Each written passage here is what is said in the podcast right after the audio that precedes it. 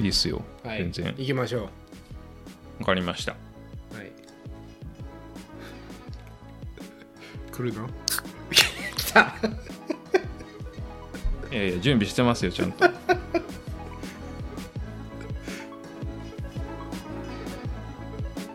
聞こえるかなあんま聞こえないですよね。聞ちょこえないなっとグラスをね、ちょっと変えたんですよ。あらら らいきなり僕来たいやいやいや、あの、グラスに入れたんですよ。おーその分も聞こえなかったからうん。そうなんですよ。あの、うんハイドロフラスクああなるほのど、はい、えっと、まあ、これ、ナミネムからお土産でもらったんですけど、うんあの、ワインマグ的なやつで、はいはいウエスタンステイツのお土産でもらって、えっと、ダブルウォールになってるんですよね。うんで、冷たいの入れても結露しないっていうような。はいうん。最近それを使ってて、まあなんか、あ夏だからやっぱ冷たいものよく飲むんですけど、結露しないんで、うんで、なんか、前はこうエステンレス系のってちょっと匂いがついて嫌だったんですけど、うんうんうん。なんか、全然、このハイドロフラスクのワインマグみたいなやつは全然匂わないんで、うんうんすごい調子いいですね。それって確か僕も二郎さんのソーシャルで見たんですけどいわゆるタンブラーっていうのとは違うんですかえっと、多分一緒です。うんただ、なるほどあの、形がなんて言ったらいいんですかね。上がちょっとすぼまってて、え下がちょっと、ほんのちょっとだけ広がってるような。うんまあ、あの、深夜さんにいただいたグラスあるじゃないですか。はいはいあの、グラスの形と、まあ、ほぼ一緒で。ですねたうん。ただ、ダブルウォールのステンレスっていう。なるほどうん。あとは、ウエスタンステイツエンデュランスランっていうのと、あの、動物が、シュッとしたのが書かれてる。クーガーねクーガクーー が。そうそうそう。はいあれが多分レーザーエッチングされてるようなシュッとしたやつですかね。はあいいですね、うん。いやーいいななんかいいですよ。よねウエスタンの集いがフィニッシャーの集いがたまにあってああ、ありましたね。うん2回ほど。指加えて見とるけどねいや、居酒屋って、もうなんか、うん、楽しい、楽しい話でしたよ、本 当にまあ、ビール飲んだり、焼き鳥屋行ったり、うんうん。そうそう、それこそ、ナミネムとか先生とか、で、おとといおとといかなおとといはナミネムとアキラさんと行ったり、うんうん。いやーいいねさすがにその一昨日のやつはバックル持ち合ってないですよねあの、マウント取り合うみたいなそういうのはないです よ。あんまり、あんまりウエスタンの話はしなかったですかね。そうなんすね、うん、まなんあかしなかったですね。まあある意味2回目ですもんねそうですね。うんなんか、クニさん、100マイル走ってんな、みたいなそういう話はしましたけど。バリバリでしょうん。わさっちありますから次そうそうそうそう。はいはい。いやーいいっすねうん。うん楽しそうでそうですね。はいあの、主張してください、日本に。出張出張にね合わせてレース走りたいですよねそうですね。うんん味わいたいんですよね日本のレースをね一回本当にうん。いいいと思いますよなかなか機会がないうん。いいタイミングでいいレースがあるといいんですけどねう。んそうですね、うんまあいつかと思思ってますうん。はいまあまあ。まあ、そんなところは置いといて、はい今回、お疲れ様でした。あありがとうございますはいいやー、おめでとうございます。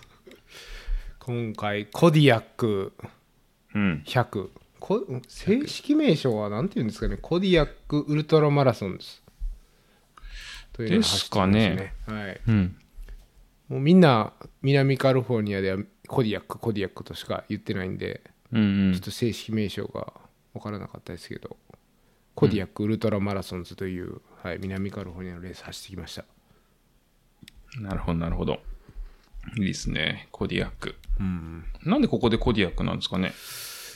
あの場所がうん。ビッグベアレイクっていうあの町の名前で、うん、うん。でそこのまあビッグベアとコディアックベアっていうのをかけてんじゃないかなと思ってコディアックベアっていうのはまあそのアラスカのにいる黒いクマの種類だと思うんですけどうんう。うんんまあそれをなぜか取ってきてコディアックベアがいる地区ではないのに勝手にコディアックって言ってんじゃないかうんうんな、うん。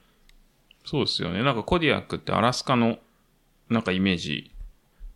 そうそう、ですねあのー鮭を手で掴んでるのはあれコディアックベアっていう噂ですなよねるほどなるほどうんはいはいはイメージ通りのうん。はいそうそうなるほど、なるほど。そうなんですよで、そのコディアックはいでしたと。うんそうですね、こその話をちょっとサクッとしていきたいですね。サクッと終わりますかサね。クッと終わりたいです、今回は。 いろんな意味で。なんでいや、それは今から。なるほど。はい。そう。あんまりなんか僕も細かい話は聞いてないんで、うん。はいはい。そうなんですよね。うぜんひぜひ。はいはい。はい。むさぼるように何でも聞いてください。 はい。あのね、お願いしま大す体ね、そのウエスタンとかハードロックとか来てね、コディアックって若干弱いんですけどね。コディアックって何やねんっていうレースですからね。そうですね。まあ、その日本のランナーがウエスタンステーツ知ってても、コディアックって知ってる人なんか多分、ウエスタンステーツを知ってる人が100人いたら、コディアックって知ってる人2人ぐらいじゃない少な、まあそうかも。まあそのぐらいですよね。うん。はい。その話をしていき,、い、きます。はい。はい大丈夫ですよ。はい。これが終わった後、15人ぐらいにはなんじゃないですか。 いや、そうですね。はい。それ7倍になってるじゃないですか。そうそうそうそうう。ん、すごいことですよ、それは。はい。はい。いいんじゃないですかね、コディアック。うん。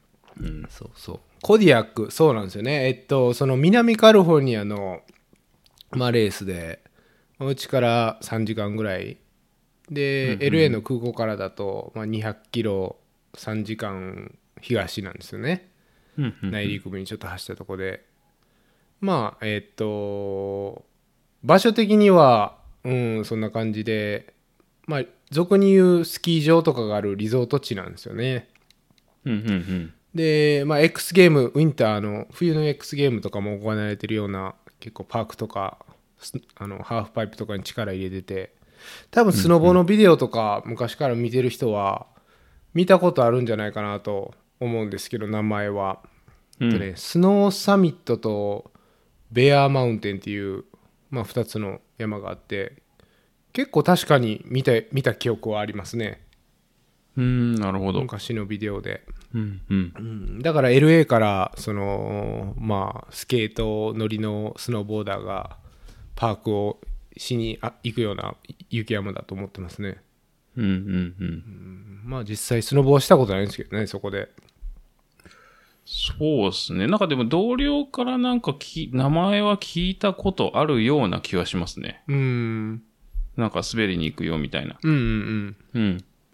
まあ、LA からスノボ行くって言ったら、そのビッグベアとマンモスマウンテンなんですよねうんで。マンモスはそうですね6時間ぐらいかかるから、うん。まあ、ビッグベアっていうのが、まあ、23時間で行ける結構手軽な山っていう、うん。まあ、そういう場所ですね、まあリゾート地です本当にうん。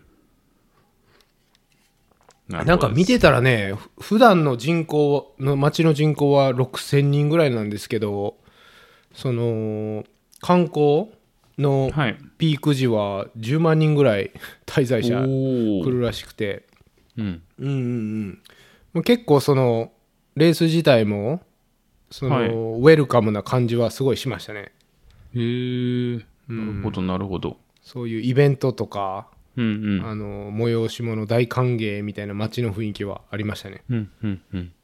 なるほど、なるほど。ほうほうそうなんですよまあそんな感じですね場所はでまあ8月の第3週の、まあ最近よくある金曜スタートでしたねうんうんうん。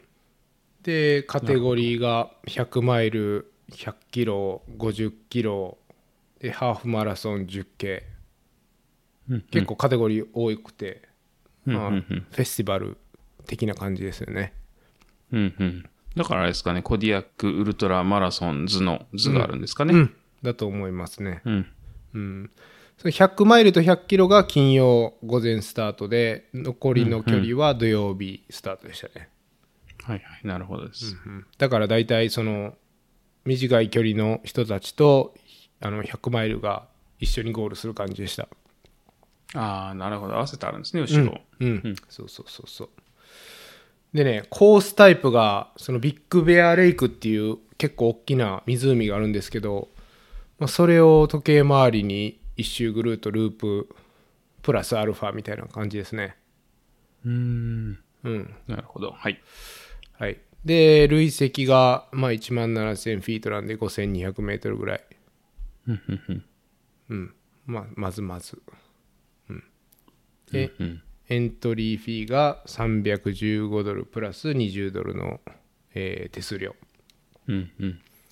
エイドドロップバックが、まあ、エイドが13箇所ドロップできるところが、えーデポっていうんですか6箇所ですね、うん。でクルーできるところも6箇所あってでペーサーは56マイルからピックアップできます、うん。で制限時間は36時間うん。比較的長く聞こえますね。そうですねうん。まあ言っちゃえば妥当ですおおなるほど。はい 僕の意見はなるほど、なるほど。はいまあそそうですね後でちょっとそこも拾っていきたいですけどで、うんうん筆形が、えーナイン100マイルだけ GPS トラッカーを持たされますねおおなるほど。あの、はいスポットの四角いやつですかそうですねああ、なるほど。定番ですね。はいそう面白かったのが大体今までこう持たされるスポットのトラッカーってえっと何て言うんですかね袋がついてるというかなんかマジックテープで装着できるように渡されるんですけど、そうですね。今回なんかプラスチックのジジップロックに入ったやつを渡されてへえ。装着は自分で考えてねみたいな そこへーにそこのテーブルにガムテープあるからぐらいの感じでしたねなるほど。うん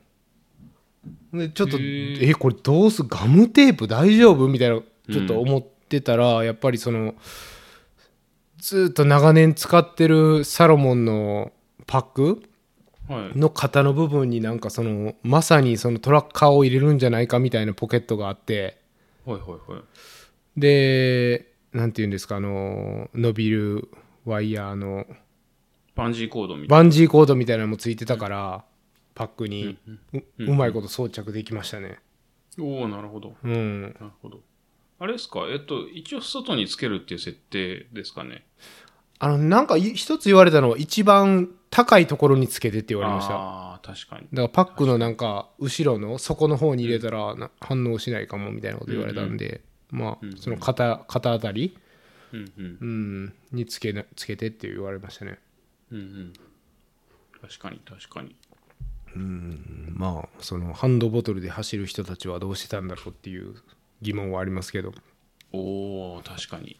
ありますね。うんそうそうそうなんですよね、まあなんで一応まあ安全のために100マイルの人はそれもた持たされてでまあその分トラッキングが可能なんで、まあ、クルーとかにはいいかなっていうやっぱ制度ですよね、そうですね。ここれれはえっと余分に10ドル取られましたはでもあれなんですよね。えっと、マストなんですよね。これマスト100マイルは、ん。なるほそうどそうな。そうそうまあでも、おかげで、フォローしやすくて、やっぱりいいですね。そうですねはい うん。まあ潰れ出したらすぐ分かるみたいなねうん。 はいはい。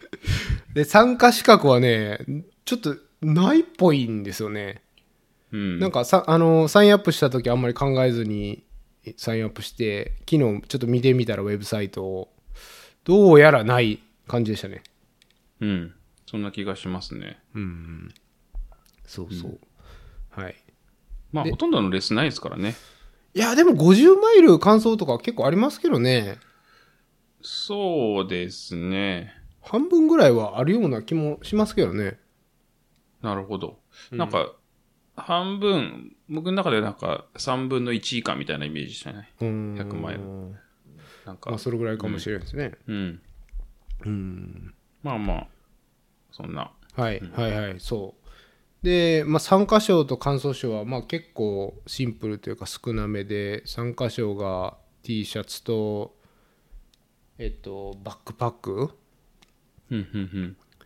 でその木曜日に受付だったんですけどなんかさ受付の横に昔の数年前のスワグがいっぱい机に並んでてもうタダで持ってってみたいなほうほうほう。感じだったんでまあその前年のスポンサーが入ったような景品とかでうんうんううん。んまあ持ってって持ってってって言ってたから、まあ、パイントグラスを2ついただきましたねなるほど。それは良かったうんうんうん。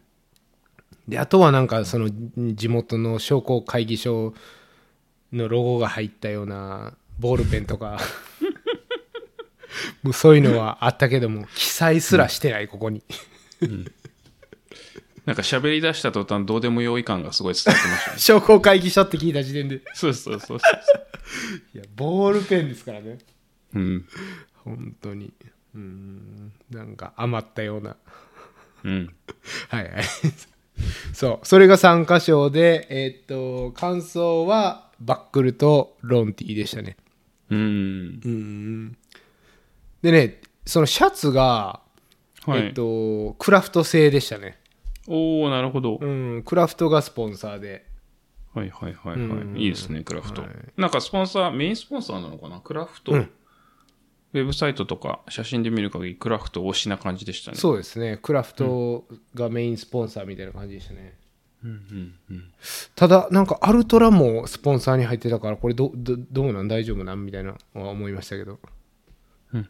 多分あれですかね、メインスポンサーと、うんうん、アルトラが、まあでも競合はしょうがないんじゃないですかね。うんうん。多分クラフトってどっちかというとウェアがメインで、そうだあの、シューズが多分始まったばっかりみたいなうんところじゃないですかね。うんそうですね、うん。まあそんな感じです、うんはい概要としてはなるほうん。ちなみにあの T シャツは着れるやつですか寝巻きになるやつですかいやー、着れるやつだと思いますけどね。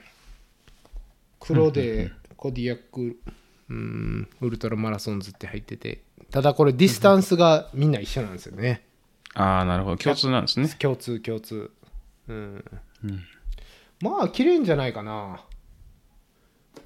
そう、これソーシャルに上げてないから、ソーシャルに上げて皆さんに判断していただきます。うん、うん、エピソード出してから出そうかな。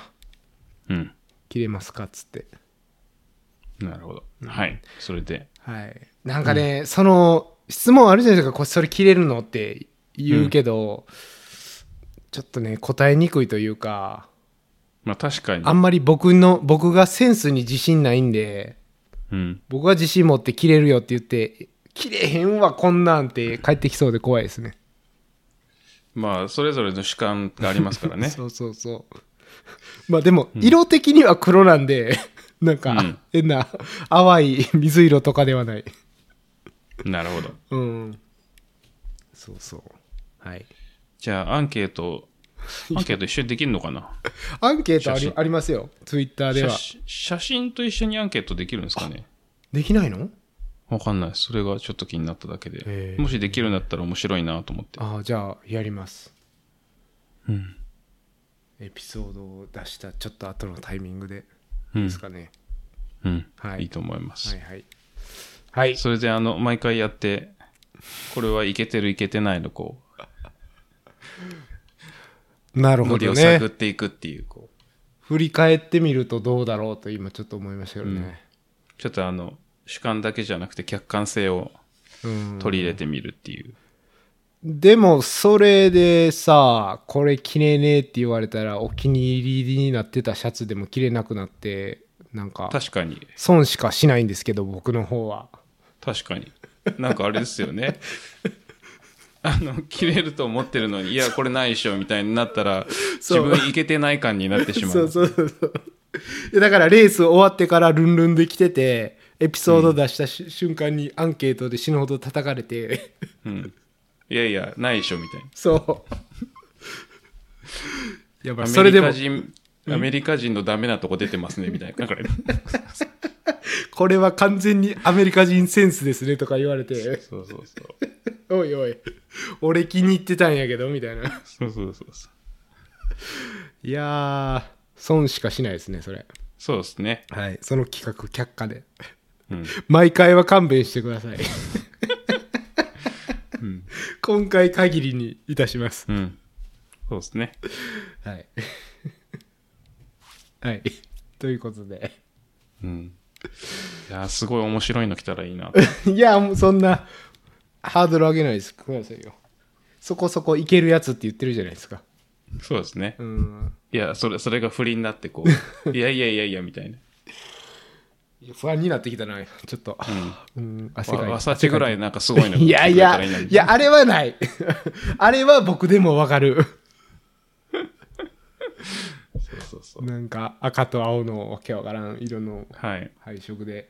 はい。そうですね。100マイル走なのに、こうなんか、走ってる人の姿が、もうなんか、もうスプリントのスタートダッシュぐらい体が斜めに倒れてるっていう、こうそそんなシーンどこにもないでしょ、みたいな。斜めってるやつですね。そうそうそう。はい。いやー、もういいですかね、そ、そ、そのぐらいで。そうですね。僕のセンス叩きは。いやいやいやいやこれからです から、大丈夫ですよ。えー、っとね、どこだったかな。まあ、そんな感じですね。はうんい。うん概要は。うん。うん他なんかあります概要の質問。そうですね。まあでも移動が LA から車で3時間ぐらい約200キロ。うん。うん。なる。まあ公共交通機関はきっとないですよね。うん、ないですね。うん、ないですよね。それぐらいかなまあだから宿は結構ね、ありますね。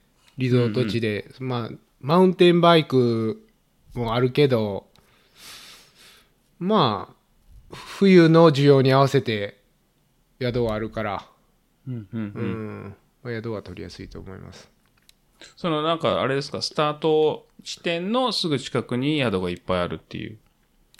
そうですね、はい。もうそのスタート地点が、そのいわゆるヴィレッジって言って、なるほど、なるほど。うん、お店とかレストランとかがあるところの本当に中の公園なんで、うん、うん。結構その周りに宿があると思いますホテルなりエアビーなりなるほど。じゃあ、あれですか、ホテルから、えっ、と、歩いてスタート地点に行けるみたいうんですね、はいな。あはあ、それは良いですねい。うんエアビー今回泊まったんですけど5本ぐらいのとこでしたね、徒歩でうん。ああ、いいですね。うんなるほど、なるほど。そんなとこっすかね。なんか僕結構前にエントリーしてて、結局出れなかったんですけど、あらその時なんか200ドル台だったうん気がするんですけどね。なんか値上がりしてるかなっていう気がちょっと、インフレですまあしてますよね、確実うに。んうん。ね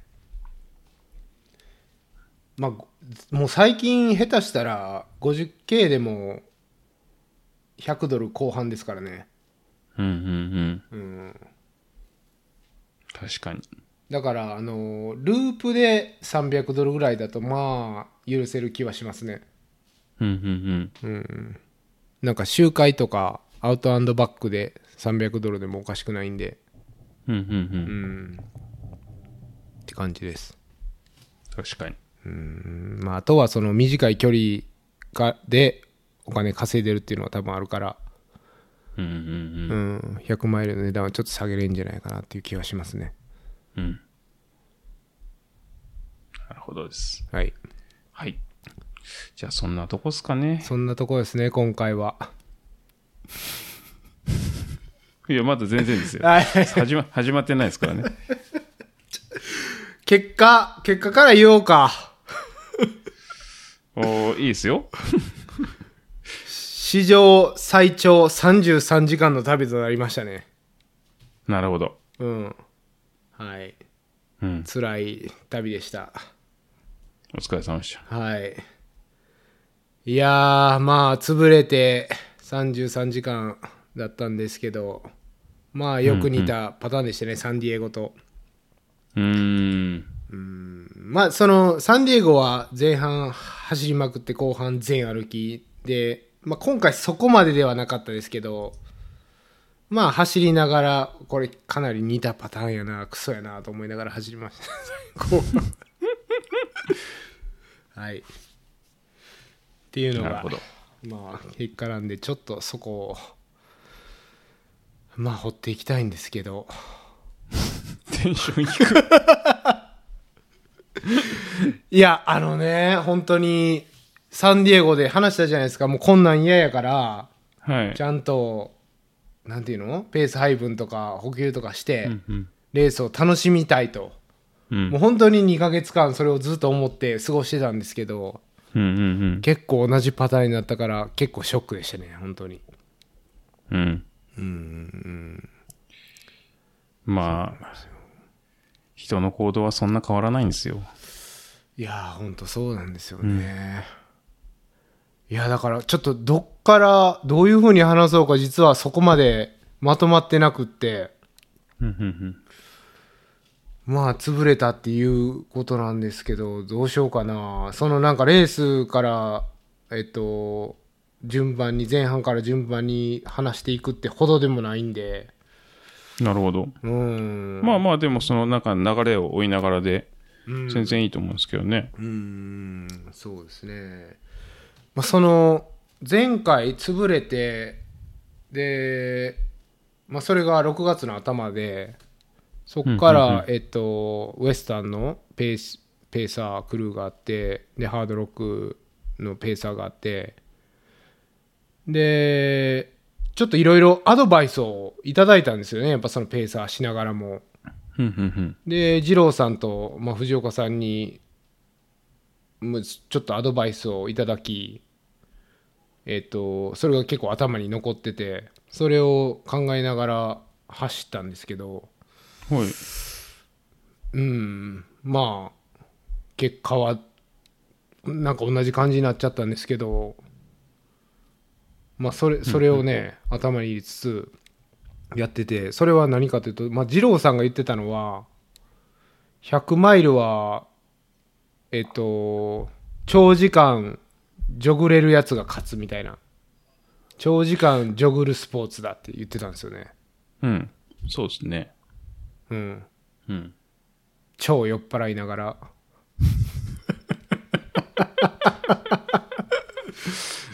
いや、なんか、あの、 言ってる内容は、うんあの、普段、まあ、深夜さんだけじゃなくて他の人にも言ってることなんで、別にあの間違いはないんですけど、なんか、深夜さんに言った記憶があんまりないんです。うんうんうんうんうんうん。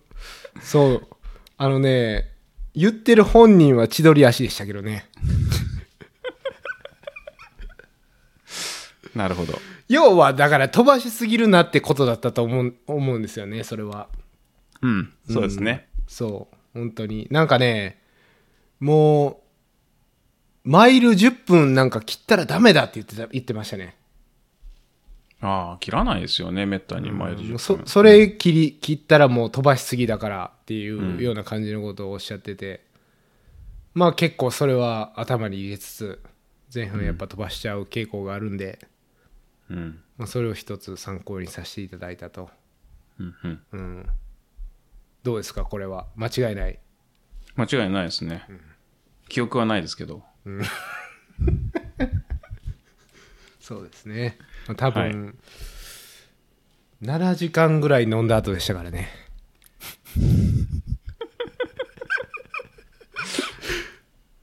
はい。 いや、覚えてるのは、覚えてるのは難しいな。覚え、まあ前半はなんとなく覚えてますね。何前半っていうのはああそのの日の飲みのねはいそうはいそはういそうそうはいで、あとは、えっ、と、ファーザーズオフィス。うんはいうん。あれ、な何屋なんですかバーガー屋さんなんですかねあまあ一応パレストランブパブうんはいあそこのハンバーガーが異様にうまかったと感じたことは覚えてます。ハンバーガーがねはい、うんうんでも、実際にどんだけどううまかったか は、全く覚えてないですね。もったいないわうん。いや、なんか、結構ね、強烈にうまかった記憶は覚えてるんですけ ど、どううまったかったかっていう話は全然覚えてないですね。はいそうなんですよ、僕はそう多ですね分まこのアメリカ二十数年の生活の中でおそらくトップ3まあ間違いなくトップ3に入るであろうというバーガーを食べたんですけど二郎さんは覚えてないっていうねそうですね。バチ当たりなやつですねちょっと、まあでも、あれじゃないです か。アメリカ的には飲んでハンバーガー食べて帰るっていうのは、はいまあ普通のことですよね。うんうん。そうですね日本でいうその締めのラーメン的な。うんそうそうそうそう、うん間違いないうん。まあ確かにね締めのラーメンで死ぬほどうまいとこ行ったって覚えてないですよねそうそうそうそう。うん。いやーはいそうそうなんですよそれが二郎さんからのアドバイスでした、はいうんはい。いいですかなので、うんファーザーズオフィスは、あの、酔っ払ってない時に行きましょうっていう新しいアドバイスか ね。そういうアド確かにそれは僕からのアドバイスです そうそうそう。 どっちかというとそうそうはいそう、ロサンゼルスにあるファーザーズオフィスっていうねパブまあ数軒あるんですけど界隈にそこのおオフィスバーガーっていうのかな、それがもうめちゃくちゃうまかったからおすすめっていう話ですね、うん。はいそうそそうそうう。うん。はい はい。はい。それでもう一つのアドバイス。これは藤岡さんにいただいたんですけど、うんうん意気込んでるレースほど落ち着いてスタートしろっていうね、アドバイスをいただきました。うん。なんというか、藤岡さんらしいというか、うん。あの、なんて言ったらいいんですかね、こう、一喜一憂じゃないですけど、うん。こう、なんか盛り上がりすぎるなみたいな。はい。そう。意気込ん淡々で、とうん、意気込みすぎるなと。うん。うーん、淡々と行きましょうっていう。そう。うんだから頑張ってめちゃめちゃちゃんとトレーニングしたからとか、うんそういうね高揚感を殺し、冷静に入れよっていうことだと思ったんですけどう、ん。うんまあそういうのもね本当に肝に銘じて前半一応抑えてたつもりだったんですけどねはい。これもねレース前にあのツイートしようかなと思ったんですけどうんうん。なんかこんな大切な助言をいただきつつもあんまりうまくいかなかったら申し訳ないなという気持ちでここまで温存しておりましたうんうんうんはいそういう感じですうん。なるほどです。うんいやーそうなんですよねそういう貴重なアドバイスをいただき僕もね無駄にね、あのーコロラドとかねアーバンとか行って遊んでるわけじゃないんですよこういうね貴重なアドバイスもこう脳に焼き付きな焼き付けながらうん。はい参加してるんですよ記憶がなくなるような酔っ払いからでも大丈夫ですか一一切飲んでないからねこっち 7時間 はい。ノンアルすら飲んでないからね。0.5%でも入れてないから。 はい。はい。うん、そう。はい貴重な、はい、アドバイスいいやただき、はい はい。えーこちらこそありがとうございました。本当ですよ。 いや いや。めんめんどくさい、めんどくさい酔っ払いの面倒を見ていただ いて、本当に。いやいやめんどくさい酔っ払い若干2人はいもう1人いたんでねはいはい、えーそうアドバイスをもらいでまあトレーニングもそんなにガチガチにしたわけじゃないけどまあ一つ良かったのはもう暑熱順化がバッチリできてる感じはありましたねうーん、なるほど、なるほど。というのも僕が住んでるところはもうむちゃくちゃ暑くて、毎日40度ぐらいなんではい。はい、まあ日頃の練習プラスこう息子のクロスカントリーのあのシーズンが始まって、うんうん夕方6時から練習なんですけど、はい。まあ、夕方6時まだ30どのぐらいあるのかな7度37度ぐらいあるからもうそこでうん暑熱順化どんどんされていく感じはありましたね。なるほど。はい、うんうん。いやなんかその前前夜に晩飯食いに行ってはい。でちょっとそのレストランから出たらもうものすごい寒くてほうほうほというのもそこがあのまあビッグベアレイクのんリゾート地で、あの高地なんで2 0 0 0ルぐらいあるとこでもう寒いんですよねう。なるほやっど。ぱり地元と比べたら。うんうん。で一緒に行ってた2人は、まあ、LA の方なんで、けまあ、結構普段から涼しいところにいるからその寒いとか言ってなかったんですけどもう僕だけ寒い寒いと言いなるほど。これは暑熱順化できてるんからじゃないかなみたいなうんうん。関係あるんですかねどういや、単純に住むところ。 そう住むところとのギャップはい。そっかはい。いやガーミンがねはい。お前の暑熱順化は100%だって言ってるんですよ言ってたんですようんうん。うん、いや、それはめっちゃいいことで、はいなんですけど、夜寒いっていうのはちょっと話が違うんじゃないですか。ああそうなのかうん。なんだなんだそれを暑くても体が動かせるっていうのが多分、暑熱順化で。うん うん。暑さに慣れたから寒いの弱くなったって いう、それじゃないじゃない気がなんとなくするんですけど。あーまあでもあのーうんレース前はあこれは暑熱順化やっぱできてるからだっていうふううにんポジティブな方に思い込んで挑みましたね、いいですね。その、思い込みは大切ですね。はい、ポジティブにね。いやその本当レース前半えっと一つ、まあ、山場があってまあたん渓谷というか谷にズボッと落ちてでそこから上がっていくところがあってまあ高低差でいうと多分どれぐらいかな700メートルぐらいうんうん。のアップダウンアップがあるんですけど、まあ、そこでも結構みんなヒーヒー言ってるところを僕は全然こう涼しく行けたんで、まあ、本当に暑熱順化はバッチリできてるっていうのは感じましたね一日中うん、いいっすね全然暑くなそかっれたはうん。さすが。さすがサンタクラリタ。いや本当ですよそこだけですよ本 当にいやもう暑いからね本当にバッドウォーターの練習できる場所ですからねって自分でいいやーつも言ってるんですけどうん。あの、深夜さん家にこの間お世話になった時に、うん引っ越しましょうよってずっと言ってま したもんね、僕。やったらベンチュラ意見言うてましたね暑いからって。暑い分かったでしょもう朝早く行かないと大変なことになるんですよ そう。僕行ったらあれですよ。本当にますます走る時間なくなりますよ。確かに早起きできなかったらもう終了みたいな、その日、うん。はい、い、やーそうなんですよねなんかいつも、うん。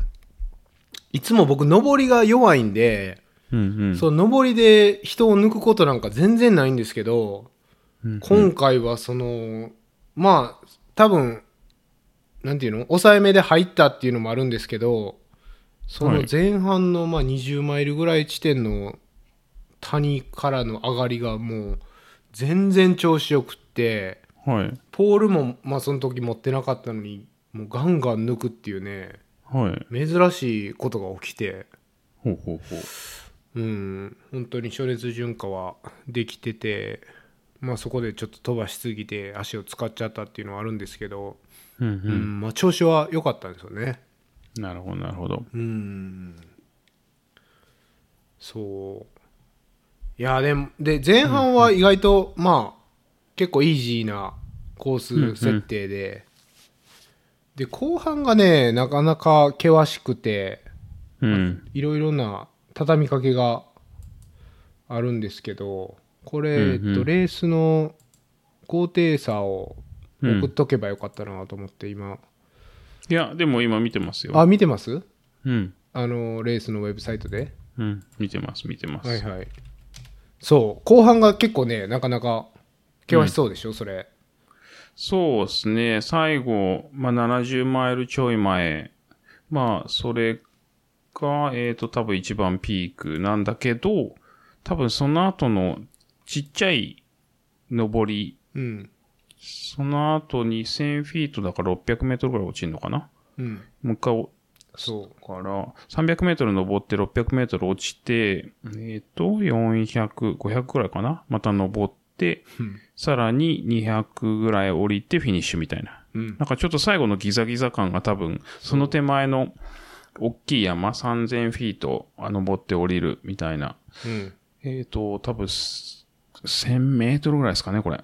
はいきっと1000メートル登ってそお、降りるっていう、まあ、大きい山があるから、ここになんかこう、フォーカスしがちですけど、うんその後も結構ギザギザしてて、っそていう気はしますね。前半はそのさっき深夜さんが言った谷ううんがあって、それ以外で言うと、まあ、あの、ちっちゃくギザギザしてるけど、そんなにこう、なんて言ったらいいんですかね、激しいアップダウンはないじゃないですか。ななかったですね全然ない、うんローリングって感じでしたね、うん。中盤もそうですよね。ほぼ7000フィートから8000フィートの間だから、うんえっ、と、2100から2400メートルの間をこう、ずっと行ってるみたいな感じですよね。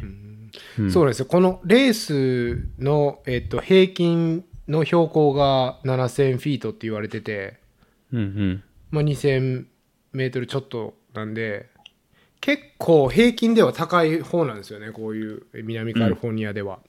そうですね。スタートが2000メートルぐらいですよね。うん。スタートゴールか。うんループだから。そう。で、まあ一番低くても、えっ、と、5000フィートだそうそかうそうら、だいたい1500メートルぐらいうん、その前半の谷底が5000フィート、1500メートルぐらいなんですようね。んそこが一そうだか番ら低い地点で。はい。そう。だから一番低いところは1500メートル、一番高いところが9995だから3000メートルぐらいですよねう。ん。うん。あら、まあ、結構な、こう、高いところをずっと動き続けるみたいな。うん。うん。ウエスタンのスタート地点も7000フィートぐらいじゃなかったでしたっけそうですね。7000フィートですね。ですよね。うん。うん、だからそこを平均で行くから、なかなか、まあ、ん体に負担は来てたんじゃないかなっていうのはうん。感じうんましたけど、そうですねうん。まあ、平均7000で最高地点が3300メートルぐらい、うん。うん、まあ、少なくとも C レベル、海というかその、えっ、と、海の海抜レベルに比べると、まあ、す10%、20%か、まあ、数字はわかんないですけど、何パーセントか何十パーセントか、まあ、パフォーマンスは確実に落ちますよね。うん。そうなんですよね。なんかね、あんまり気が上がるなとか、そこまでなかったんですけど、うん、うん。やっぱりじわじわ来てた気はします、後で振り返ると、うん。標高は。うん。うん、多分、まあ、その、ハードロックで来ていただいた時の、もう、オド順応みたいなのは、まあ、あれはあれで多分プラスだったと思うんですけど、うん、うん。とはいえ、その平地のパフォーマンスとここの高さのパフォーマンスはやっぱちょっと差がある気はしますねう。んうん。ですね。うん。まあ、ハードロック以降そんなにちゃんと練習もしてないからうんうん。うんまあぼちぼちですけどそうこれね本当に612マイルぐらいからが本当にかなり厳しくなっててこれ六うんうん今二郎さん高低差高低図見てもらってるからちょっと言いますけど62マイルぐらいにちょっとした上りがあるんですけどうん、ありますそね。こがめちゃめちゃ急でああ、確かに。ツルツルで、はいはい、はい。ツルツルの斜面にゴロゴロした石がうんう乗っん。てるみたいな、あの、リトルジャイアンツからの下りみたいな、ああいう斜面をのあーまあ短いけど登っていく感じでしたね。あの、思い出したくない。そう。で、そこ、えっとね、その先の、その、長い上りの下のエイドにポールをデポしてたんで、うんうん。その時点ではポールはなく、うんうんもうな半べ半べそで上がるっていうねうん。うんうん。感じで、うん、でやっぱりその先の66マイルぐらいからのまあガツンとした1 0 0 0ルの上りがまあボスですよね完全にこのレースの、うんうんうんそうですね。うん。いやーもう辛かったですよ本当に、ポールはありつつももうかなり潰れててうんうんで、うんまあこれ距離にしてどれぐらいですかね6マイルぐらいだったかな頂上までうん。うん。長いんですよねそうですね。6 6ママイル。うん。だから約10キロで、まあ1000メートル。うんだからまあ、シャドウ的には10パーとかですけど、うんうん、なんか、うん。これはなんか嫌な感じの登りですうね。んそうですねうん。そうなんいですやーなんかもっとある気がするな、これ。10パー以上に。うん6マイルで3000フィートだったらまあ10%ぐらいですねうん、数字上はなんか10%って気がしますけど、最後のあのピークの手前で一瞬落ちるじゃないですか、ちょっとだけ。そうなんですようん、偽ピークですよね、これ完全。いや本当にそれですみんなそれ言ってましたうん、もういいけどいいけどピークに行かないっていう感情を得ましたね、そこでうん、であのその時計でその工程を工程というか高度を見ながら進んでるんですけど、いいけどいいけどこの1万フィートに近づかないっていうねうん、錯覚に陥りましたうん。うんなるほど。いやーこのシュガーローフっていう山なんですけど、くせもんでしたねうん。美味しそうな名前なのに。そうでね僕あのこのレース2回ペーサーしてまして過去にほうほうほただこのシュガーローフの登りは経験してなくってう。なるほど。ここだけ未知の世界だったんですよね。うん、え、じゃあこの後ペーサーしたとかそういう感じなんですかその、えっとね、手前も後もししてるんですよ。ほうほうほうん。だからその手前までの区間をまずやって、うんうで、んこのシュガーローフの上り下りが終わったところからゴールまでもペーサーしてるから、う。うん、もうまさにこのシュガーローフの部分だけ抜けてたっていうね。なるほど。うん。うん、いやー、辛かったですね。うん、でもやっぱり高度なのかわかんないですけどやっぱり上りでまあ明け方だったんでさすがにめちゃくちゃ眠たくなって、うん、うん。初めて横たわりましたねおレー、なるほーど。スうん、中うん丸太を見つけてうん。横になるっていうね、目を閉じる本当に多分1分2分ぐらいだったと思うんおですけどー、そんなもんなんですね。うんいやーコーヒーも飲んだんですけど効かなかったですね、うん。なんかしかもこれ、その上りのシャドウが結構一定っぽい感じが見えるんですよね。うんうん、なので、こう単調なリズムで登っていくと、うんすぐ眠くなるんですよね。うーんうん。眠かったですねこう登り出したのがた確かになんか1時半ぐらいで、うん、うん、一番ダメな時間帯ですねやっぱりうん。眠さ的にはですね。うん。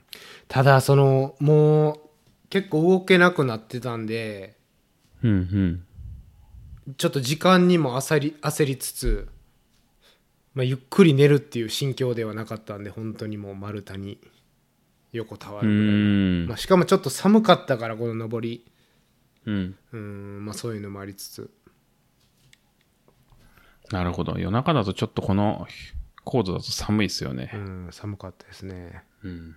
はい、で今回あの補給も結構固形物を多めにしてはい。でエイドでもう座って固形物をどんどん取るっていう作戦だったんではい。その手前の登り始めるエイドとかでも結構30分ぐらいいたんかなおー、なかなかいましたね。そうで体も冷え冷えてたんでうん、うん。うんっていうのもありましたねなるほど。はい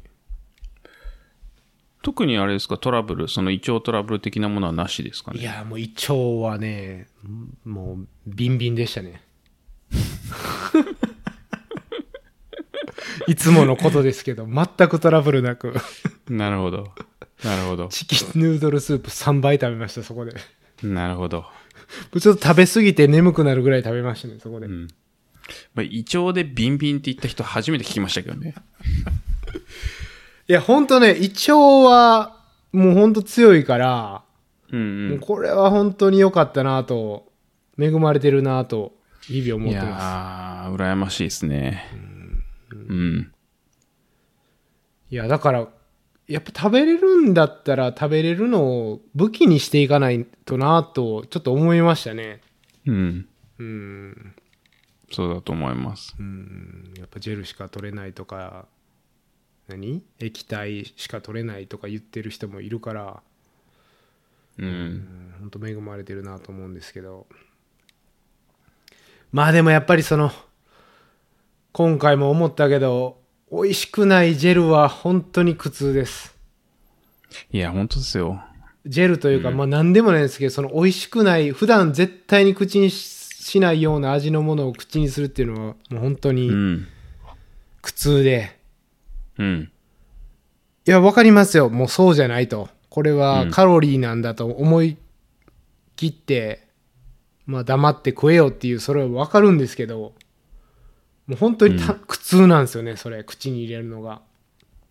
そうですよね。うん。なんでやっぱり、まあ、アンドゥとかは、ちょっと助かりましたね。もう行きました二郎さんが置いてったアンドゥをう、ん。うん。かなりいただきましたね。ああ、よかったです。はい。重宝しました。ああ、よかったです。やっぱあれは普通に食べても美味しい味ですからね。うん。ああいうのは、こう、モチベーションというか、いやいや食べてる感がなくていいですよね。ポケットからさっと出してすぐもううん食べれるみたいな。そうですよね。で、あの、あんこの味ってこう、知ってるじゃないですか。はい。そうそうそなんか、ジェルとかって、フレーバーにもよりますけど、なんかどこか自分の知らない味がいるじゃないでう。すうか。ん。確かに。うん。拒絶するとこありますよね。なんか、うん。舌が。そうそうそうそう。何これっていうね。なんか変な味しますよしね。ますします。うん。そう。そうなんですよ。だから、まあ、それをいただき。あのね、ジェルとかだと、ポケットから出して、こう、覚悟がいるんですよね。飲み出すのに。うんだからちょっと握りながら、 だらだら走ったりするんですけど、ありますね。もうアンドゥとかうまいから出してすぐ開けるみたいな。うん。うん。そういう感じでした。うん。はい。あとは、まあ、柿の種とか、二郎さんが置いていったベビースターラー メンの塊になったやつ。それはあれですね。あの、ナミネムが持ってって、 日本に持って帰ってきてくれたやつですね。それを コロラドに持っていき、。はい。カリフォルニアで渡しましたね なかなか旅してますね。はい。ベビーのくせに。そうですね。フットプリント、 ベビーのくせにフットプリントすごいですね。本当ですね。えっと、なんていうのカーボン フットプリン トが。そうそうそうそう。ダメなや、完全にダメなやつですね。はい。 そうですね。はいはい。そんな感じでしたね。もう固形をガンガン、ピーナッツバタージェリーサンドイッチをうんガバガバ食いましたね。うん。おー、いいですね。これはあの、ハードロックで目覚めたやつですね。ほう。そう。こうピーナッそツういうのうんはいピーナッツバタージェリーって言って、まあ、アメリカで超ド定番の、うん。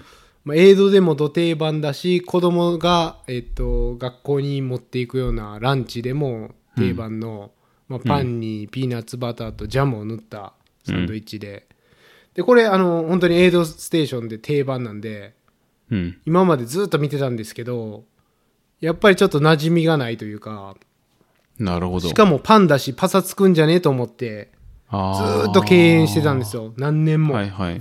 うんうん。でまあケサディアは手つけるけど PB&J は手つけないみたいなうんうんことやってたら、たまたまハードロックでそれを食べてみたら意外とこれピーナッツバターの塩気とこのジャムの甘さとパンのカーブでいい感じだなっていううん。ことになって、もう結構それ以来 PB&J をこう迷わず取るようにしてますねうん。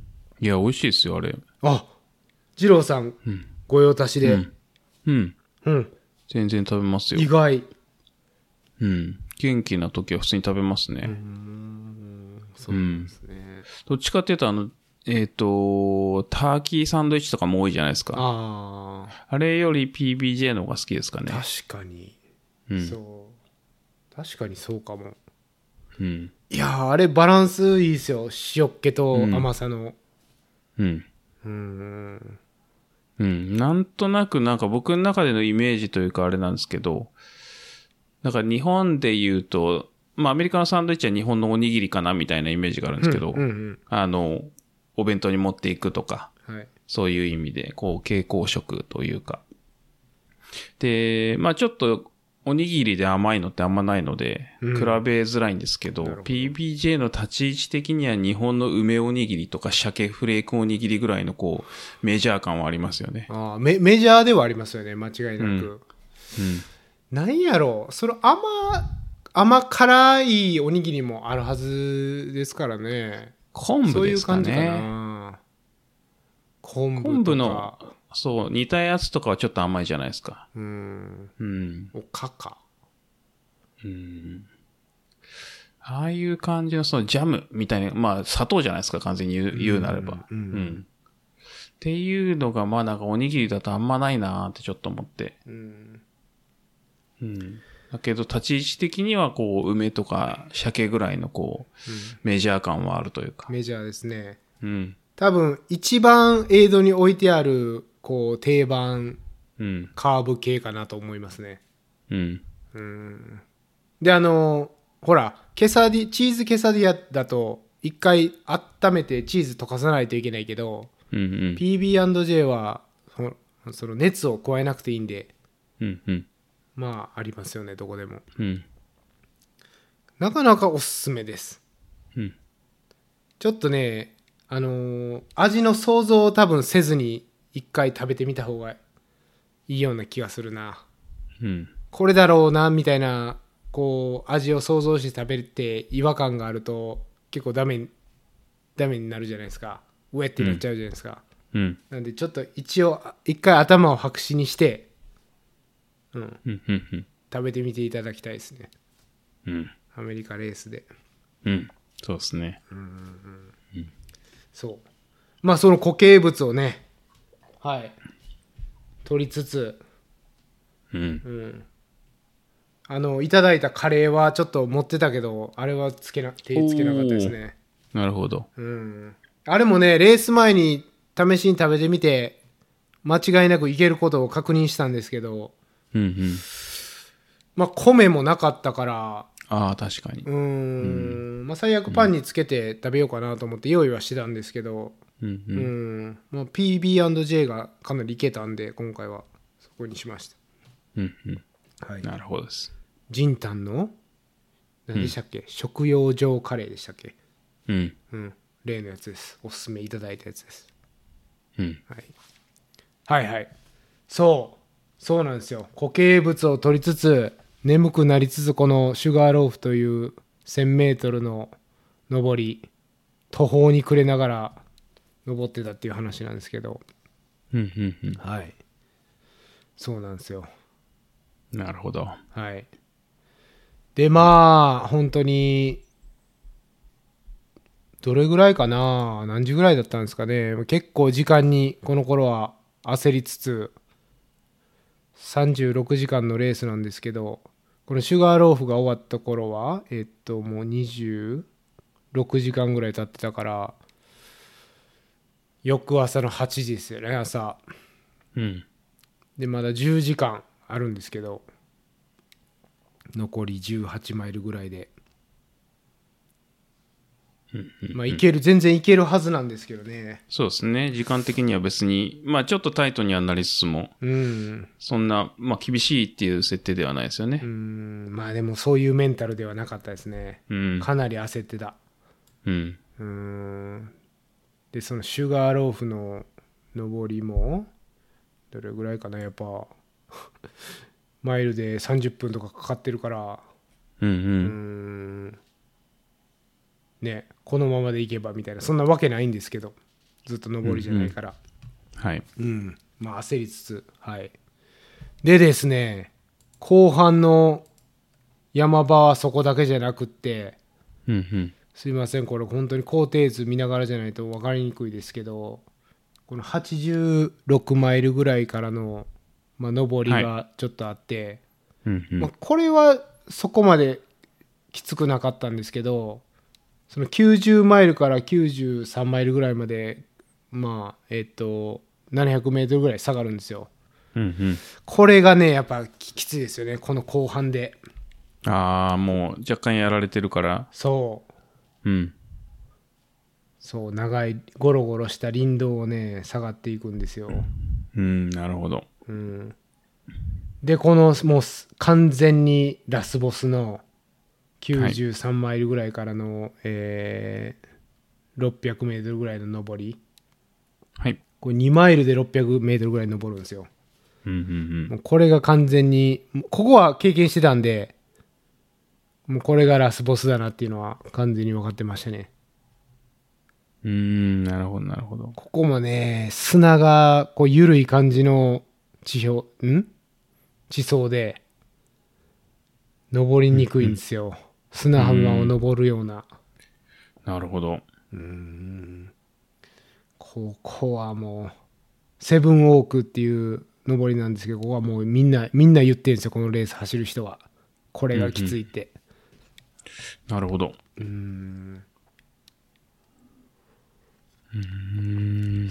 そうでまあそこもマイル40分とかかけつつ本当にもう止まりつつ止まりつつ登ってもうこの頃になったらもう時間とかもうもう完全に関係なくなってて制限時間内だけに完走できればいいかなぐらいのもう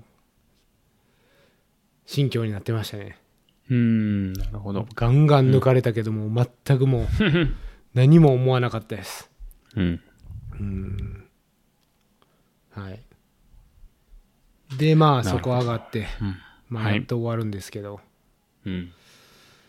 い、やーす本当に今までその31時間ぐらいが最長だったんですけどはい今回33時間超えて、うんうん。まあそれハードロックの40時間とかに比べたら全然短いですけどいやいやいやいや。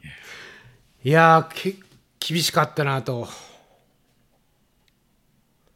いうのがんありますねやっぱその AC が33時間制限時間なんでこれだからそ36時間妥協妥当じゃないかなとそういう意味でも思いましたおおなるほど。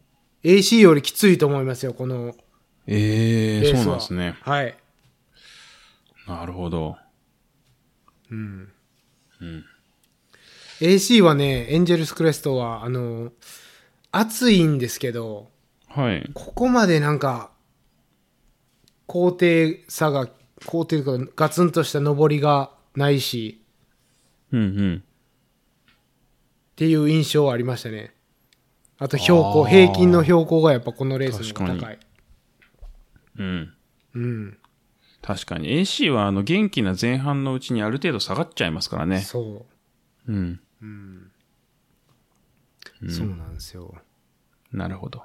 そうなんで本当にこれ30あ AC33 時間ならこれ36時間が妥当というのはすごい感じて、でかやっぱ乾燥率もねる65%ぐらいでしたねああ、結構ドロップしてましたよねう。うんん。もう走りながら思ってたのはもう50%ぐらいじゃないかなと思ってたんですけど、まあ、それよりちょっと高かったです、なるほど。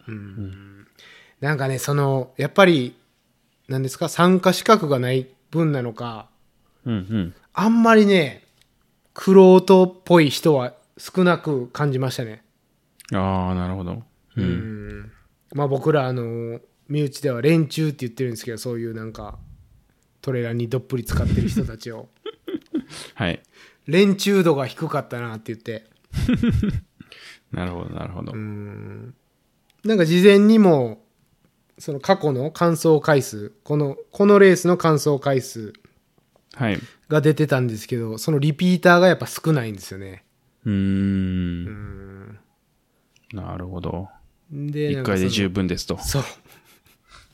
いや、結論、そう、そこですね。はい。完全に1回でもうお腹いっぱいです。うん。うん、なるほど、なるほど。いや、だからその、走る前は、なんでこれ、このリピーター少ないし、連中が走らないんだろうと思ってたんですよ。うんうん。やっぱ走って分かりましたね。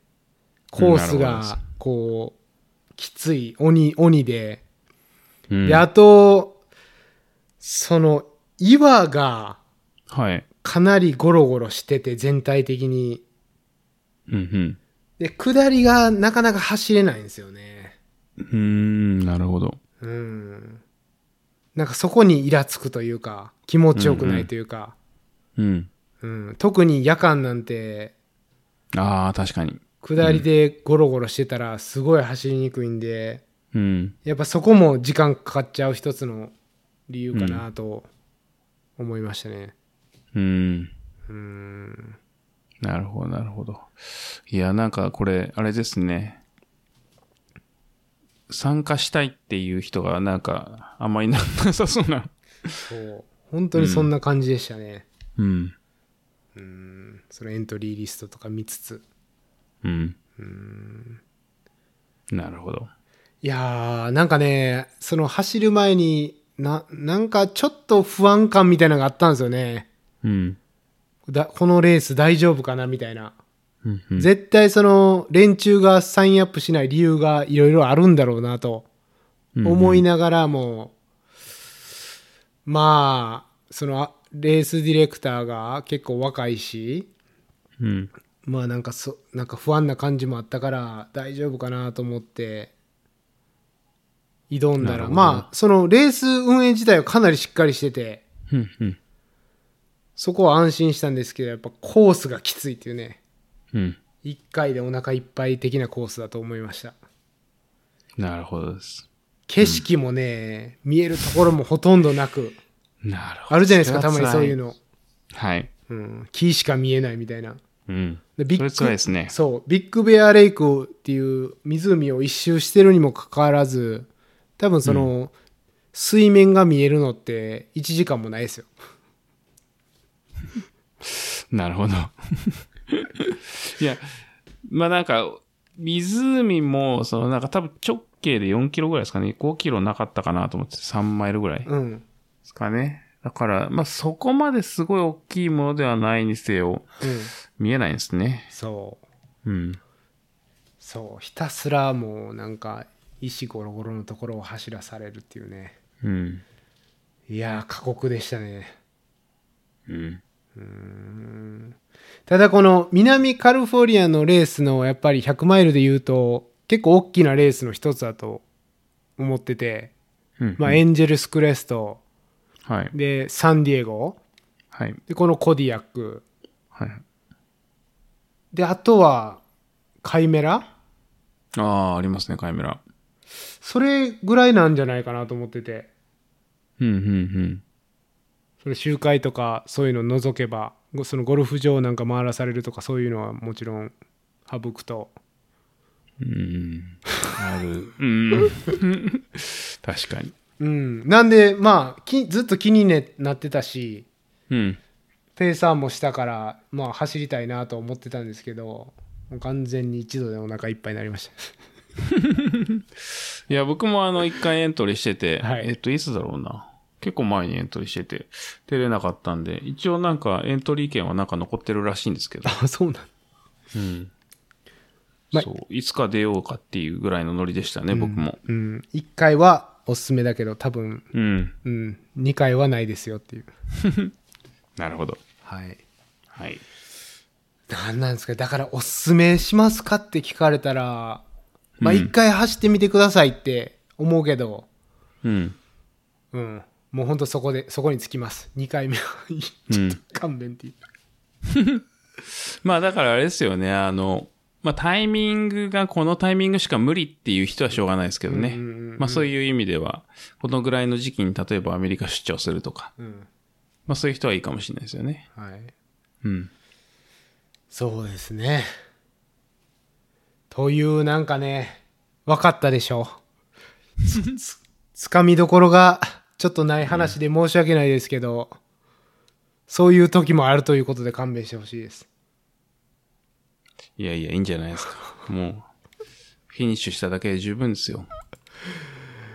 いやーもうほんとまたこの感じと思いながら歩いてましたうね。ん。 まあまあ。でもほんとそんなもんで、なかなかやっぱうまくいかないですよね。それを言ってますよね、二郎さんは。う。うんまくいく時の方が少全然ないって。そんな気がするんですよね。なんか、もちろん十分に準備できるかみたいなのはあると思うんですけど、うん、なんか個人的にはうまくいかないことの方が多いですね。だから、うまくいかないっていうことをなんか、まあなんとなく数を、うまくいかない回数をここなしてるんで、うん。うまくいかなくてもまあどうとでもなるかなみたいなのはありますね。まあ、それ、その感覚はちょっと、あの、生まれ始めてますね。うん。後半潰れても、まあ、 いけるかみたいなことにはなってきてるけど、でもやっぱり振り返ってみると今までのレース、もう全部後半グダグダなんで、うん。またこれかって思いましたよね、走りながうら。ん。俺もうこれ向いてないんじゃないかなとちょっと思いつつ、ただやっぱその本当に思い出したんですよ二郎さんのうまくいかない時の方が多いというかうまくいかない、うん、うまくいくことの方が珍しいってうん。よく言うからそうですね。なんか人それぞれだとは思うんですけど、個人的にはうまくいかないことの方が全然多いですね。うん。いやほんであのーその前のサンディエゴと2ヶ月半離れてたから良かったもののうん。これが3週間とか4週間しか離れてなかったら、またこれかってすごいなってたと思うんですよ。はい。 そういった意味でもなんかその短い期間での連戦っていうのはい。は、精神的にきついなと、ちょっと想像できましたね。うん、なるほど。なんかサクさんもツイッターでそれ、そんなことを言ってて、うん、うん。毎月100マイル走ると、はい。こう、なんていうのかな、思い入れが薄くなるというか、一つのレースに対する、はい。なんかそういうようなことをつぶやいてて、ほほほなんかそれがちょっと分かったような気がしましたね2ヶ月なるほど半空いてたけどうんなかったですかそういうのあのグランドスラムしてる時またみたいなまた俺これやってんのみたいなうん、なんか、まあ、あるにはありますけどね、その、うん。一、一レース目が終わっても1ヶ月後にまたあんのかみたいな。うんうん。ずっとそんなんが続くっていうのは、まあ結構苦痛なんですけど。うんうん。いやーどうしようかなと思いましたね本当にうん。いやもう100マイルちょっと休憩してうん。マラソンしろしようかなとマラソンのタイムをちょっと上げるために頑張ろうかなとも思ったしうん。そんなこと思いながらレース終わって1週間ぐらいしたらなんかマウンテンレイクスがまだ入れるからとか言われて確かに。結構走る気になったりまあふわふわしてますうんうんうん。 いいじゃないですか。いや多分出ないですけどね本当にいやいやそんな感じでしたねなるほど。まあまあ、ひとまずお疲れ様でしたっていうのが本当ですね。はいいやオフトレイル史上最強のグダグダで申し訳ないですけど本当にねつかみどころなかったですー。まあまあでもいいんじゃないですかね。はいそういうのもあるということで、うん。そうなんですよだから早めに行きますよっていうのはそういうことですいやいやいやいやいや。疲れたもまあそういうことはよくあるんで。うはいはい。いやそれであれですよ。あの、悔しくなって、ヘッドランズじゃないですけど、じゃあマウンテンレイクス出るかみたいになりますから。そうなんですよね、うん。出たいなあ森のレース最高ですよ。いやー行きたいなあなんか昨日なんか、奥さんから9月ってレースあんのみたいなこと言われ て うん。いやないよ今んとこって言っといたから大丈夫じゃないですか。 いやーどうしようかな多分行かないけどうん。直前なんでねもう 1, ヶ月ぐらいしかないから1ヶ月ないから、もういや、でも、そんな難しいコースじゃないですよね、マウンテンレイクス。いや、難しくないし全然本当に気持ちよく走りに行くレースなんですけど、うん。まあ、なかなか飛行機とかも限られてきて確かに。うん。うん飛行機レンタカーホテル考えたら、確かに。まあ、結構行くからうん。今すごいそれがね問題ですよねアメリカうのん物価高騰と円安でうん。うんそうなんですよね。なんか11月から増便するっていうのはなんか各社ニュース出してるんでう、ん多分その頃にはもうちょっと良くなると思うんですけど、今はちょっと高いですよね。それはアメリカ国内の話ですか増便っていうのは、多分、いや、えっ、と、国際便含めですうね。んうん。でもね、国際便は確か10月分からぐらいが燃料費のサープラスが上がるから、おおなるほど。年、サープラスだけで11万とか言ってたような気がするしますよ、この間。うん。それはなかなかえげつないじゃないですか。そう。 そうなんですよ。いや、遠くなってくるなと思って、本当に海外レースが。うーん。まあ、今、今、今はだけかもしれないですけど。いやー、ほんと無責任にね、海外行け行けっていうのもね、うん。まあ、無責任のつもりはないですけど、 まあ一応そういうのも理解して言ってるつもりなんですけどね、金銭的にうん。なかなか大きいことっていうのは。うん。まあ今 UTMB 行われてるけど、はい。まあああいうのもやっぱりね、なかなかお金かかりますよね。うん。めっちゃかかってると思いますよ。いやーそうなんですようんそうそうそんな感じなんですけどコディアックはなるほどはいいやいや、まあでも、バックルあるし。そうバックルはありますうん。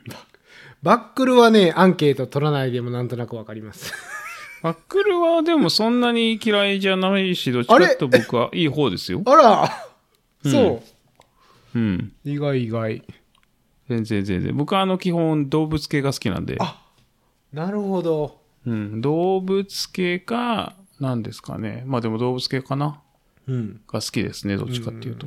ランナー系嫌いですよね二郎さんいや、嫌いじゃないですよ。あそう嫌いじゃないですけど、ううんん、動物系の方が完全に好きですなるほねど。うん。そっかありなんかあれなんかモダンな感じがしたけどな、うん。カウボーイっていう感じではなかったうん。うん確かに。そうなんですよ。あ、そのバックルで思い出したけど、そのバックルの写真を撮った時に、はい。裏に、あの、後ろに、アスレティックブルーイングのビールが並んでるんですけど、それ実は。はいはい。アスレティックブルーイングがフィニッシュラインにあって、おっと、ビール配ってましたね。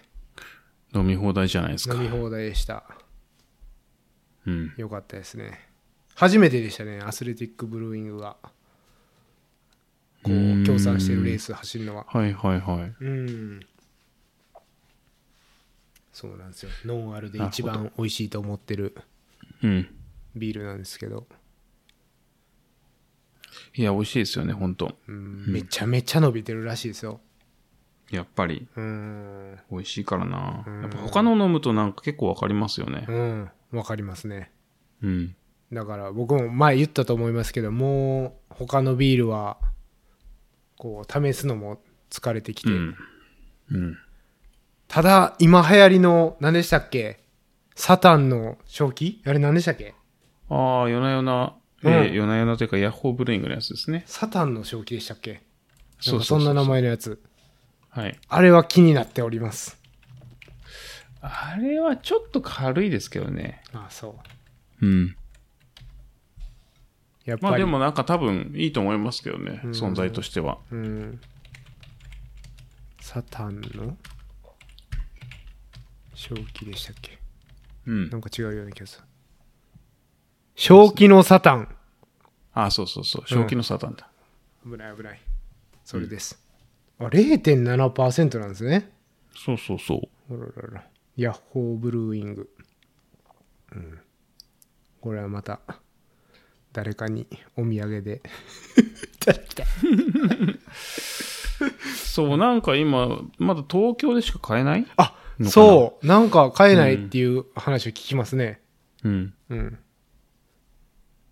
そうそそううなんですよね。はいなので、まあでもきっとその頃にはうんどうにかして。はいこれいくらなんですかね正気のサタンって200円ぐらいすんのか250円ぐらいじゃないですかね。ななんか、 250円かうん。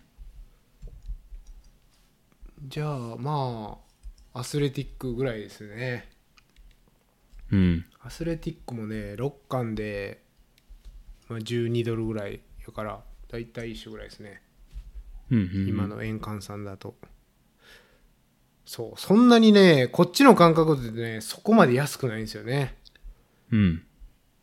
本当にもうビールの代わりみたいな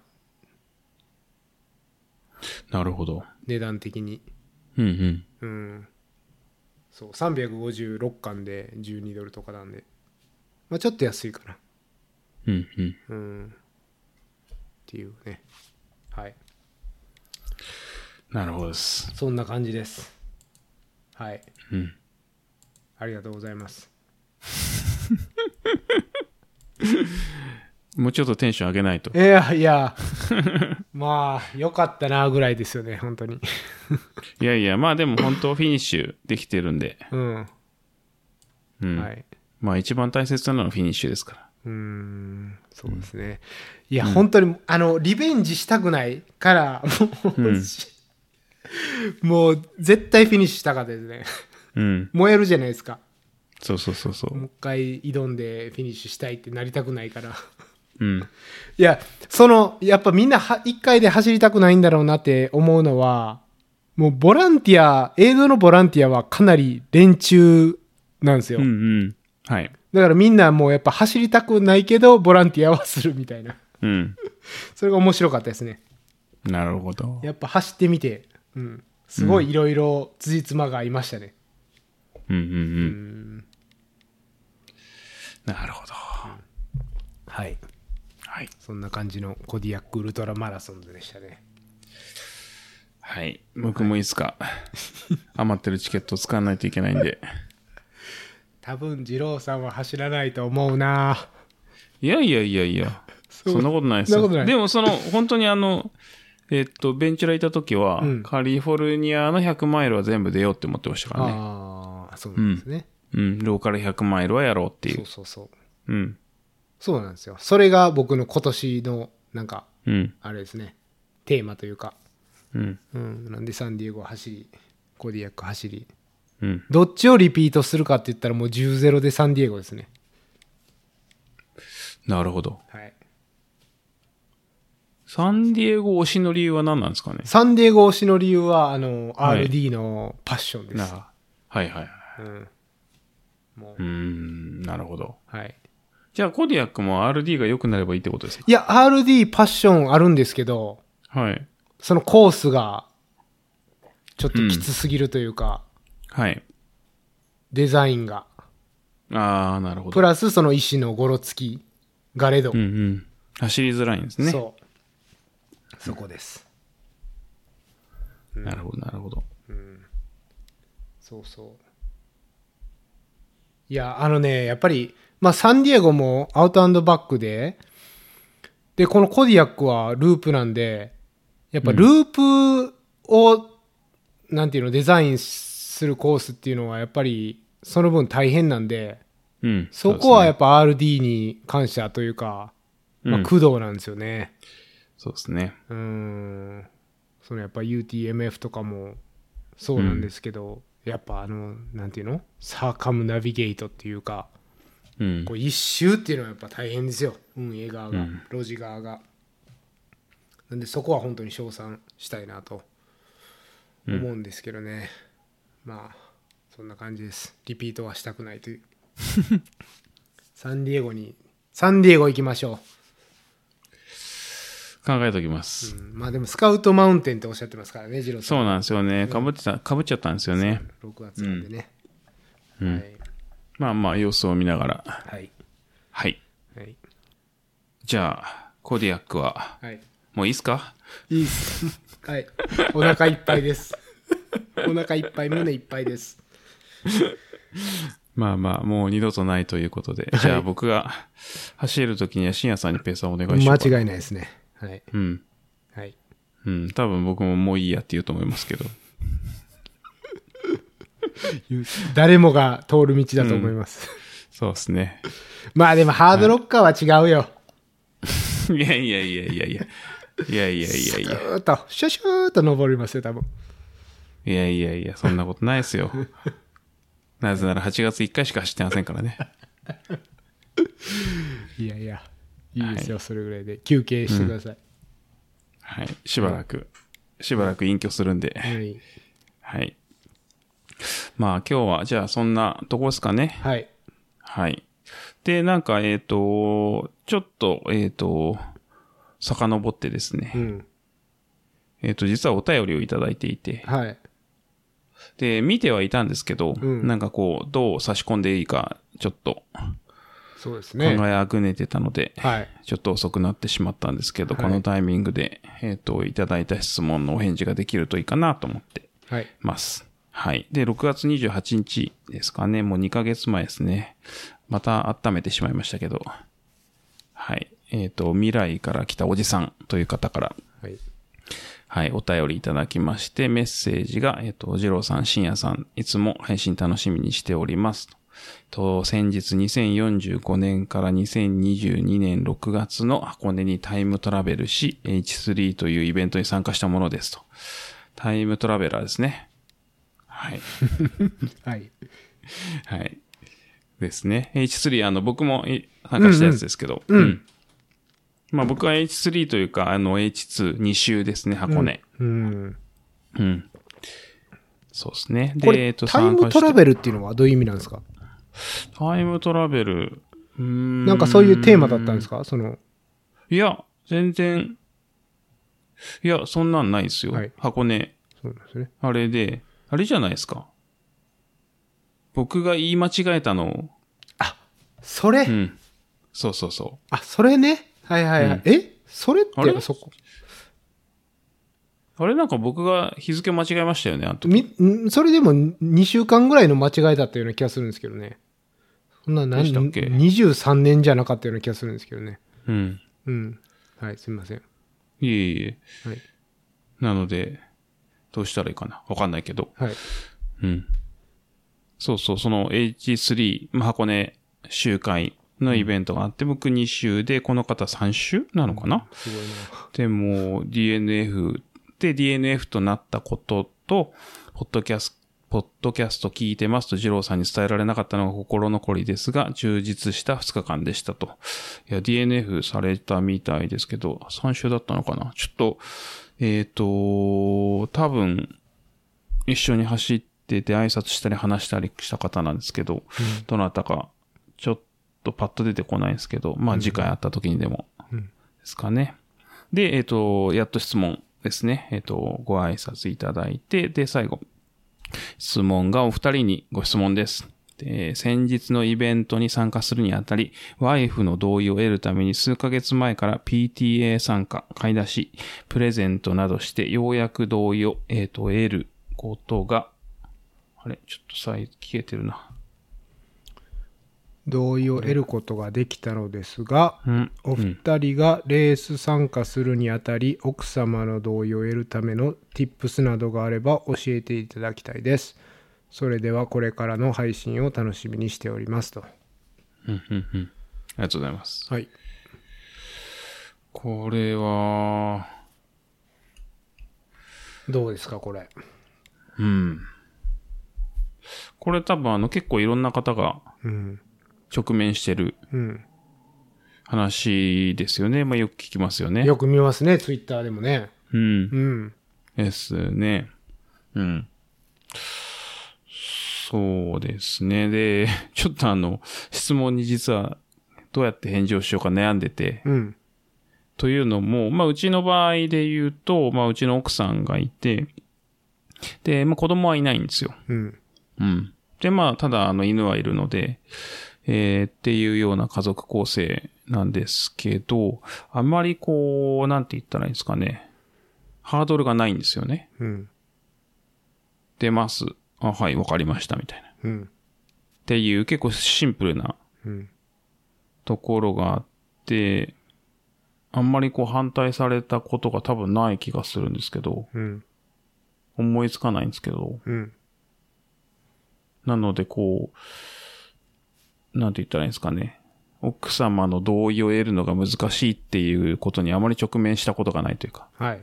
まあそれはそのうちの奥さんが、えっ、と、まあもともと、もともとというか普通にランナーで、うんまあエンデュランスもやるっていう、まあお互い共通の趣味があるので、うんあの、レースはこういうものですと。時間がかかります。うん。だいたい週末いなくなります。うん。っていう、なんか何をするのかお互い分かってるっていうのがあるので、練習含めね。うん。うん。その、あまりこう、なんて言ったらいいんですかね。背景とか、やることとか、まあこういうことが起きますよっていうことに対して疑問が浮かばないので、確かにね。うん。で、プラス、まあ、えっ、と、さっき言ったように子供がいないので、うん。あまりこう、うん。なんか、今週は、えっ、と、奥さんに任せる。そのレースを出るから奥さんに子供の面倒を見てもらうとか。うん。で、じゃあ帰ってきたらその翌週は自分が全部見るから奥さんどっか出かけていいですよとかっていう、そのバランスを取る。まあ、えっ、と、もちろん犬がいるのでそういうのはあるっちゃあるんですけど、まあそういう大きなこともあんまりないので、うん。うん。悩みがないっていうのが結構事実なんですけど。うん。そう。だからちょっと返事が難しいなとは思ってるんですけど、うん。うん。でもそれはなんでかっていうとお互いの理解があるからなんですよね。はい。だからうちの奥さんがその、まあレースに行きますとか、誰かと出かけますとかって言っても別にはいどうぞっていう。うん。うん。お互いまあそういうイメージがあるので、あまりまあ、したいことはどうぞっていう。うん。素晴らしいですね。っていう感じなので、まあまあそういう方向に持っていくと一番楽なのかなっていう気がするんですけど。うん。うん。というのは理解を深めるってことですかそうですね。自分がやってることはこういうことなんですっていうのと、で、自分が行くこともあれば、まあ、えっと、その奥様が出かけることも自由にさせる。まあまあ、そうですね。あの、多分まあ、そのお互い五分五分じゃないですけど、あの、っていう方向に持っていけるといいのかなと思うんですけど、多分あとはあの、お財布の問題うーん。ですかね。多分レースとなると、エントリーフィーとか、うん。ホテル、移動代、まあいろいろかかると思うんですけど、うちの場合はあの、お互い家計を管理しないので、うん。うん。あんまりそういうとこも気にしてないんですけど、あの、ちゃんと管理、家計簿つけてうんぬんみたいなのあんまりやってないので、うんうんうんうん。まあ、こう質問の内容からすると、どっちかというと、金銭的なところよりも、こう時間というか、家を空けることに、なんかハードルが高いような感じを得たんですけど、うん。うーんまあいいですよねいしいあの二郎さんのところはお互い趣味が、まあ、共通してるから理あの理解はあり理解というか話は早いですよねうん。うんいや、本当そうだと思いますよ。そのアメリカのレース出ます、これですっていう。その、なんかウエスタンステース出ます、まあ、とかに多分、何それってならないっていう。うん。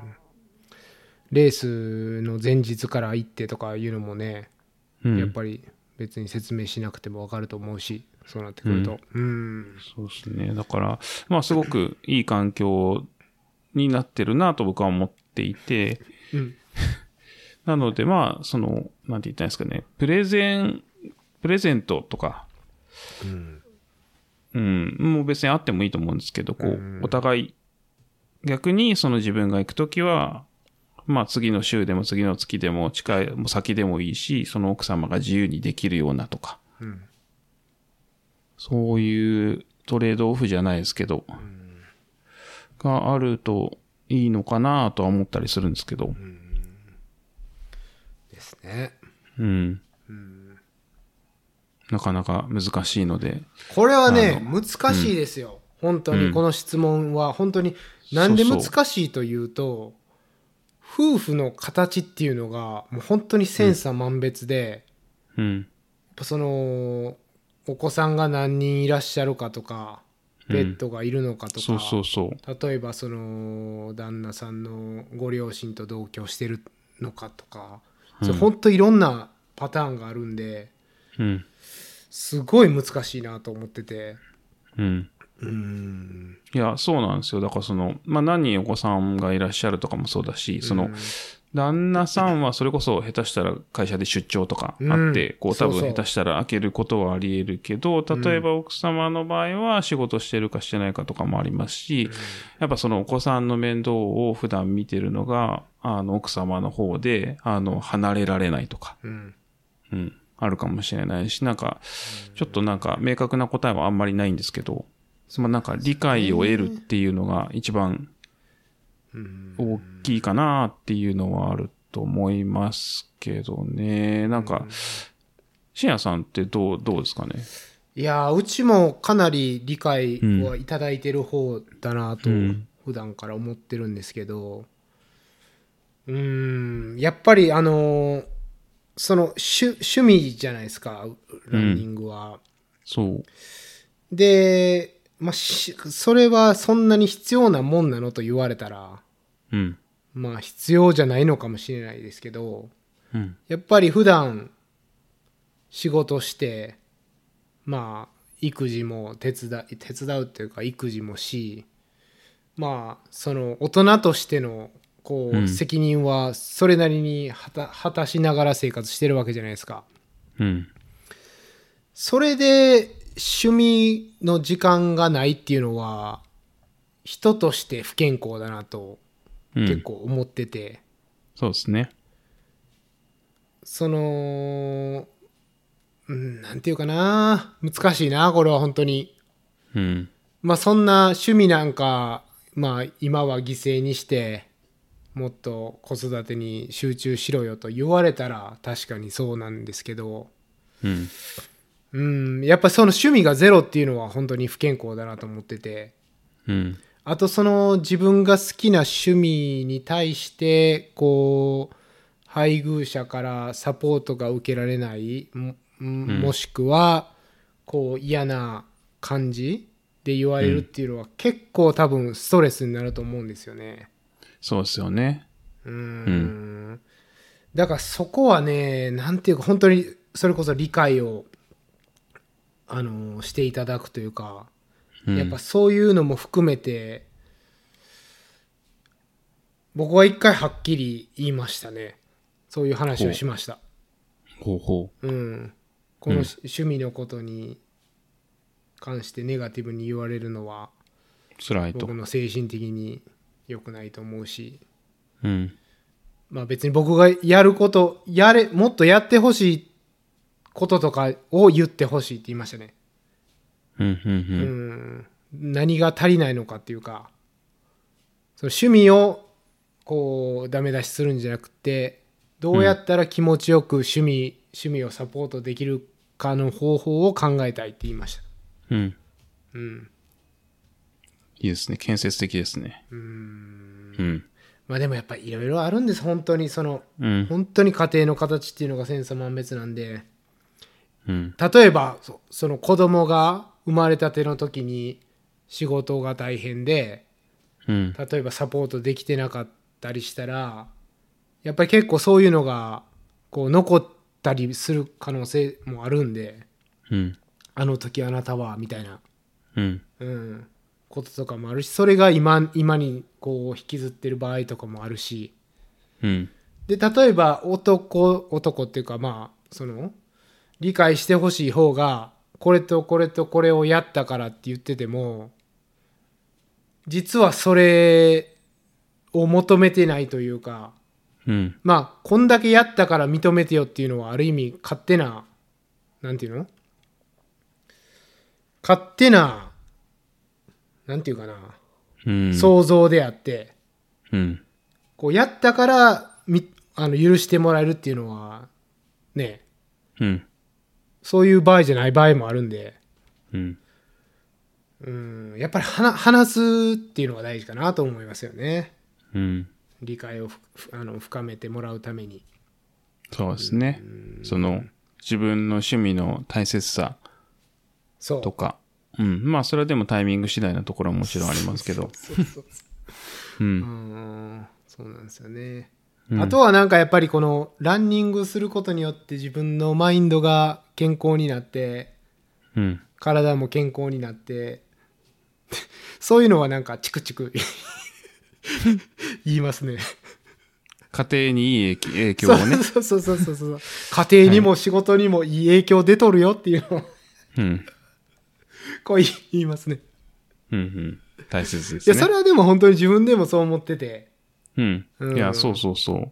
そうなんですよ。ランニングを趣味にする前の自分と今の自分比べて、やっぱり今の自分の方がすごい健康でいいなと思うんで、うん。まあ、それは家族のためにこれから定年まで働くのに必要なうん体ですから、はい。うんそういうあの、まあ、詐欺詐欺師的なこともいやっぱり言っていいくのもいいかなと思いますけ どね。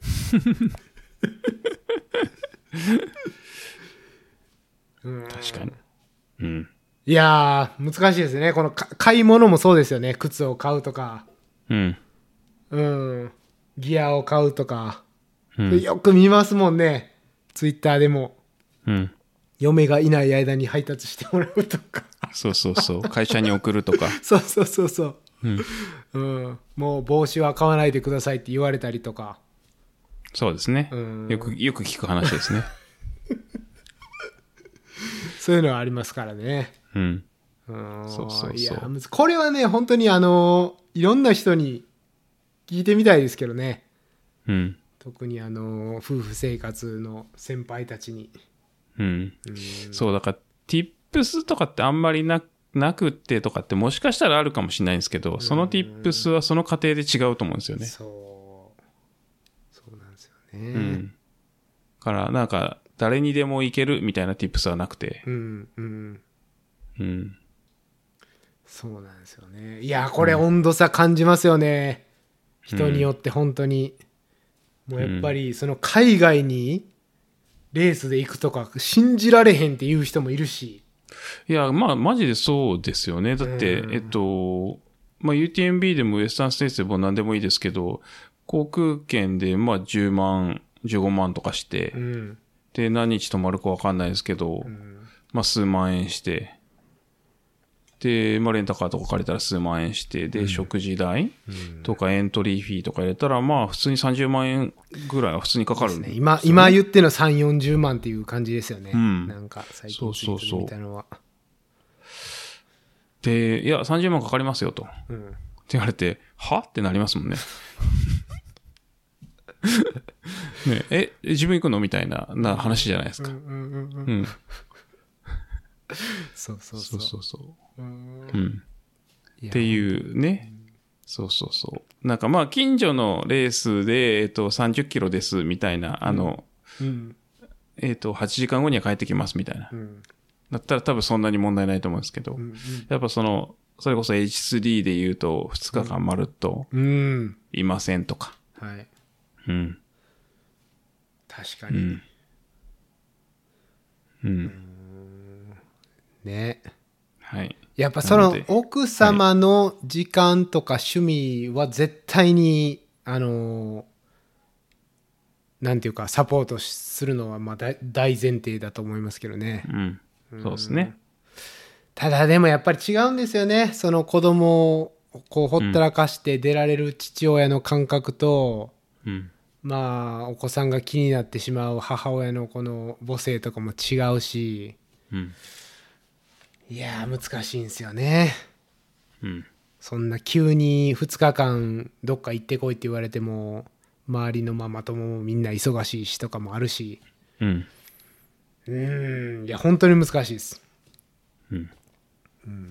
ですね。そのレースで例えばオレゴン行くとか例えばそれはなんとなく行けるような気気もするけどうん。ちょっとレースでオアフ島に行ってきますっていうのは うちの中でかなりハードル高くて、ハワイはあれですよね。またちょっと違いますよね。そうなんですよねえパラダイスでしょそこ一人で行かれるの、みたいなね何言ってんのみたいな話になりますよね。そうだから金銭的とかその金額的、え金銭的とかその期間的なもの以上にうん。ハートはきついわうん。あれは出れんまあ、ハートに出るっていうことは、まあ、家族と行くっていう方が、まあ、そういいかもしれないですよね。いやそうなんですけど、そう学校をやっぱ休ませないといけないとかになってくるからうん。下手したら、まうあ、んその金曜日とか月曜日とかだけかもしれないですけど、うん。まあそれだったら行かないってなると思うからおおなるほど。うんちょっとあの子供がうん大学入るまで無理かも、ハートは ハート一番ハードル高いわなるほど。うんだからそなるのほど。金銭的期間的以上にこのイモーショナルな うん。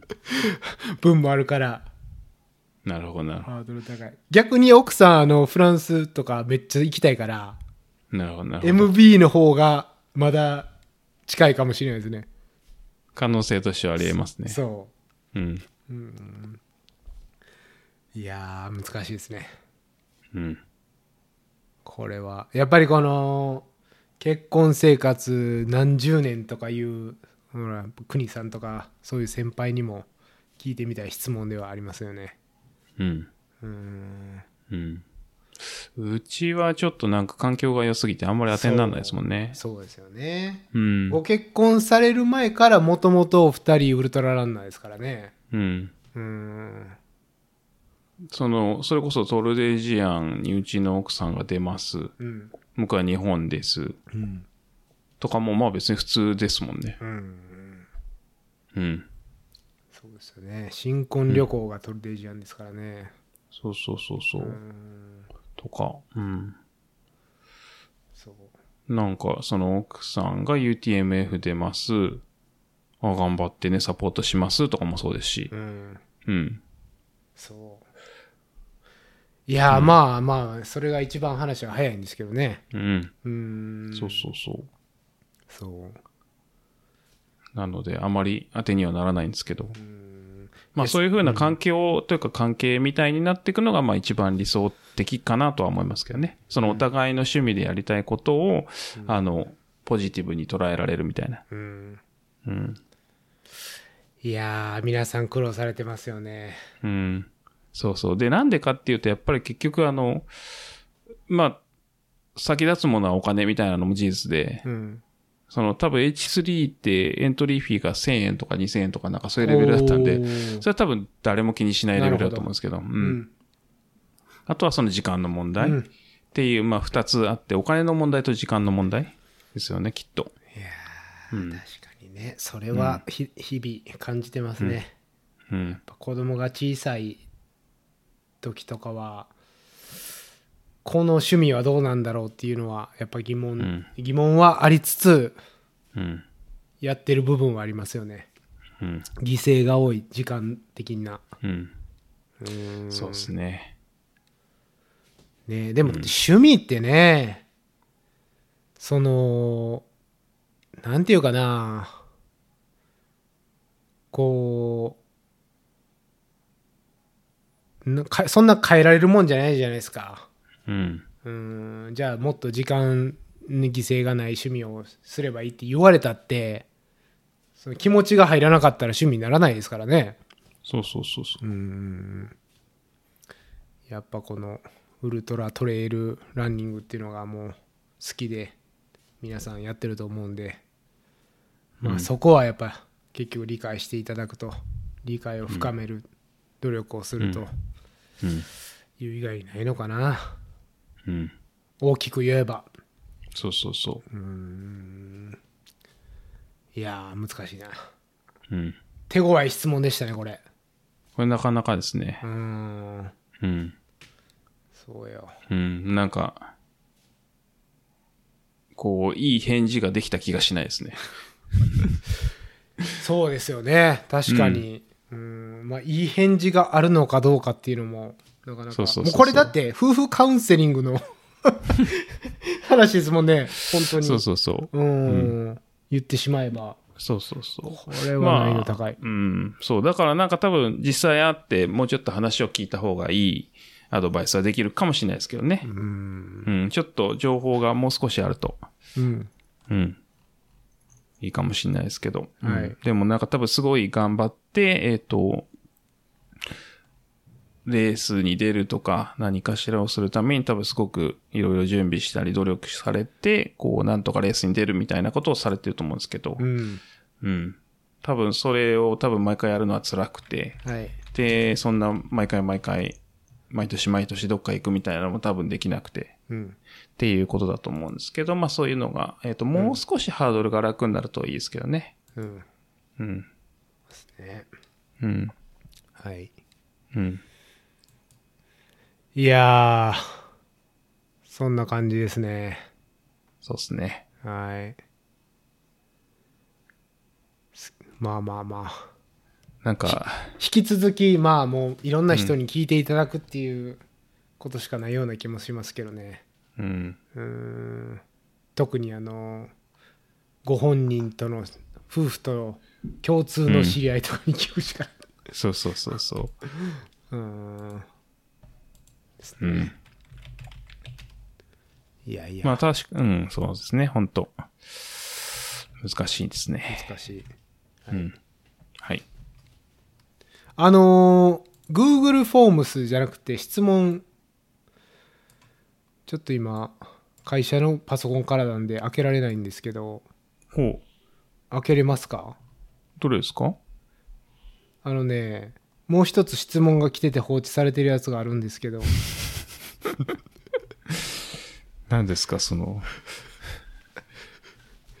それをこの際聞いてみたいなと思っててはい。はいちょっといいですか呼んでもらって質問をえ、どれですかどれですかえ、どう、どうやって見たらいいんだあれちょっとね急に振りすぎたな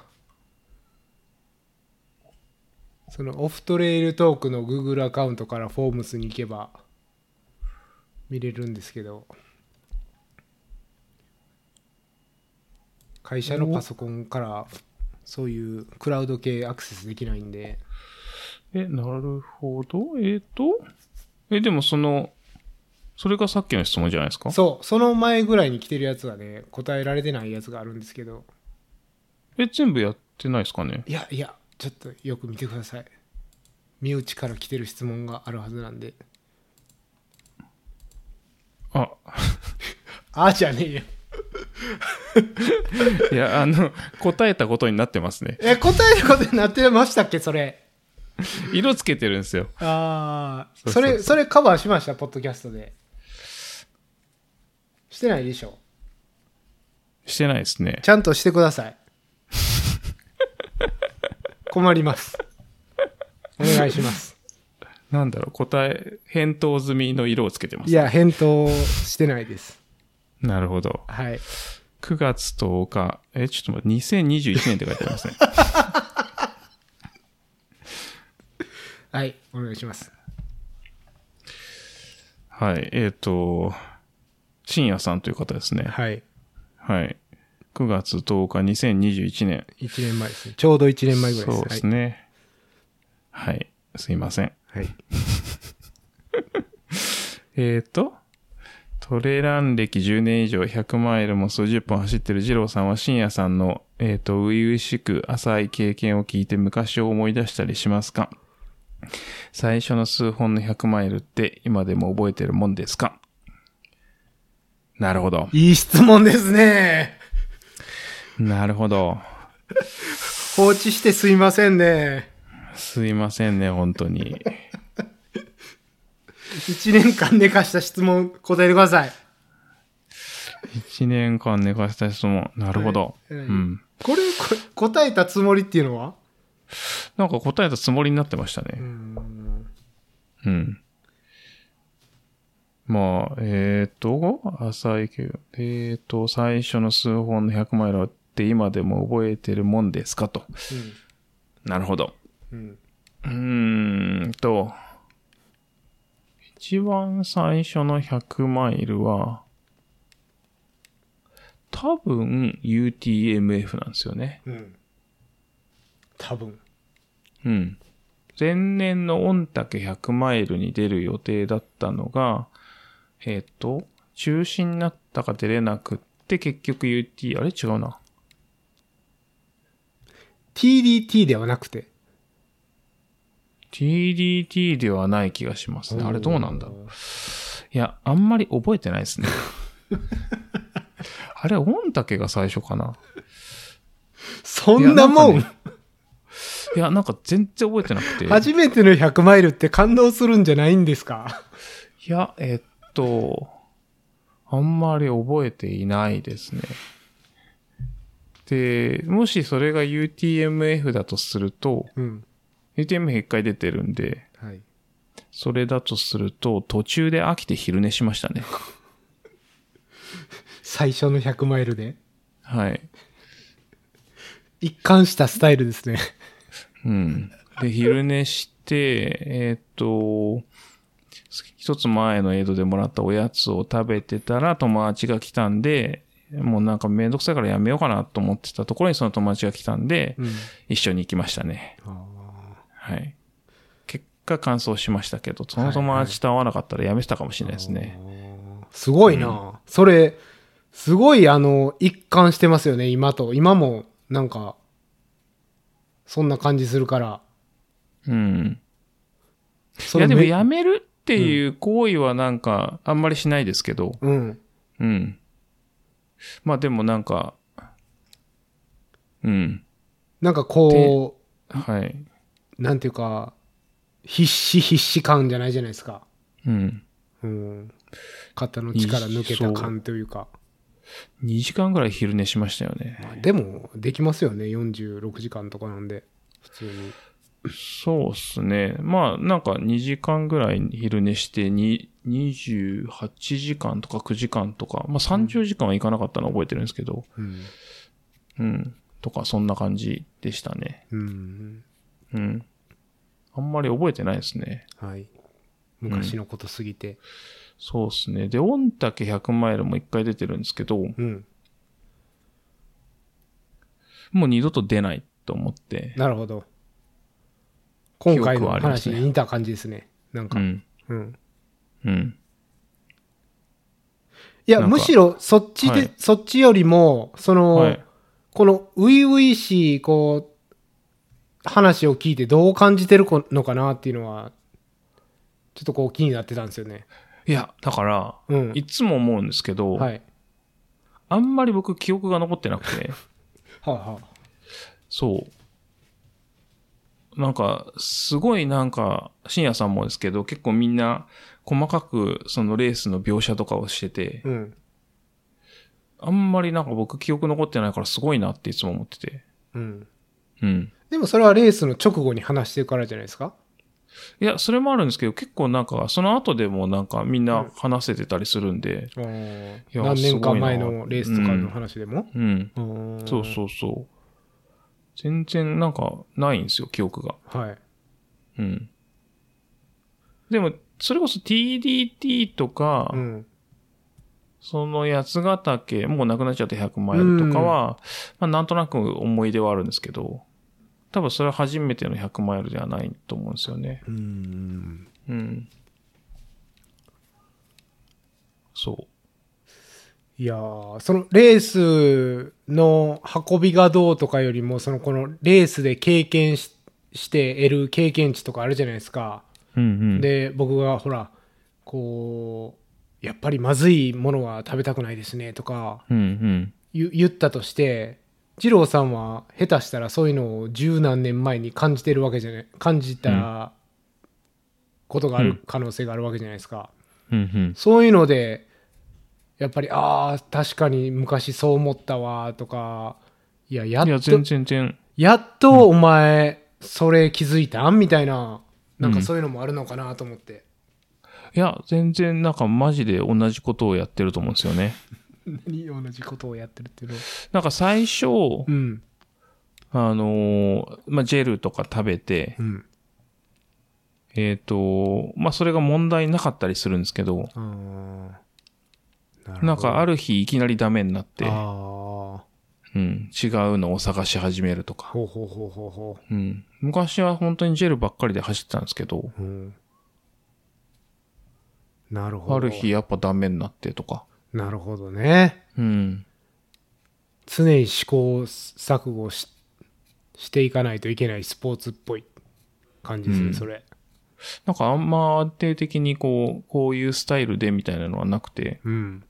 うん、うまくいく時もあるし、うまくいったことが次うまくいかなかったりみたいな。うんうんううんん。なんなるかほ、どこれで絶対いけるみたいなことはなくて、うん。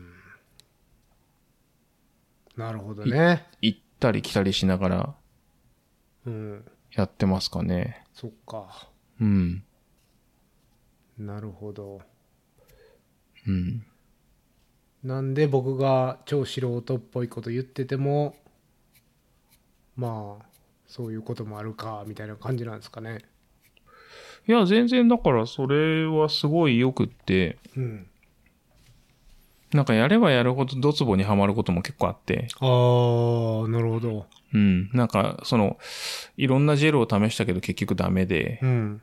で、違うの試してダメで、うん。っていうとこう結局なんかダメなものしか生まれなくて、うん。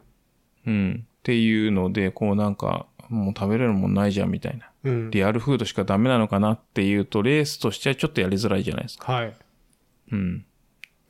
なんだけど、まあなんか、ある時を境になんかまたジェルが食べれるようになったりとか、うん。うん、もするし、なんか環境変わればとか、多分ジェルも美味しくなったりしてるし、はいはいはいはい。うん。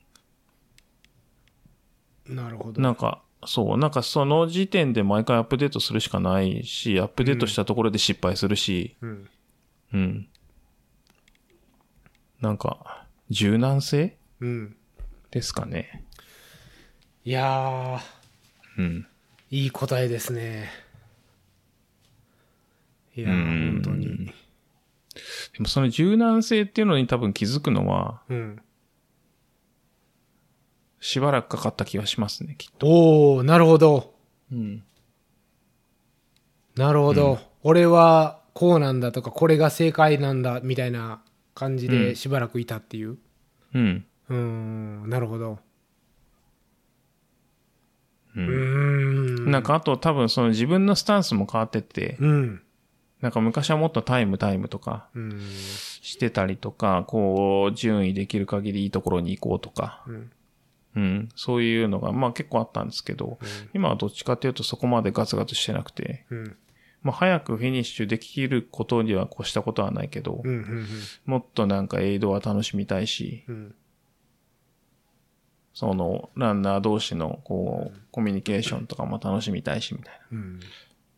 うん、景色もあれば楽しみたいし、写真も撮るし、昔はその、それこそ携帯も持ってかなかったんですよね。おおうん。余分な重さなんでうん。うんあとなんかその写真を撮るっていう行為は全然いいんですけどう、んそれでタイムが遅くなるじゃないですか。おー確実にはいはいはいだったら持ってかない方がタイムが遅くならないっていう。うん。とか。もそうですし、不要なものはいらんっていう。うんうん。いやー素晴らしいですねいや、素晴らしいかどうかはちょっとわかんないですけど。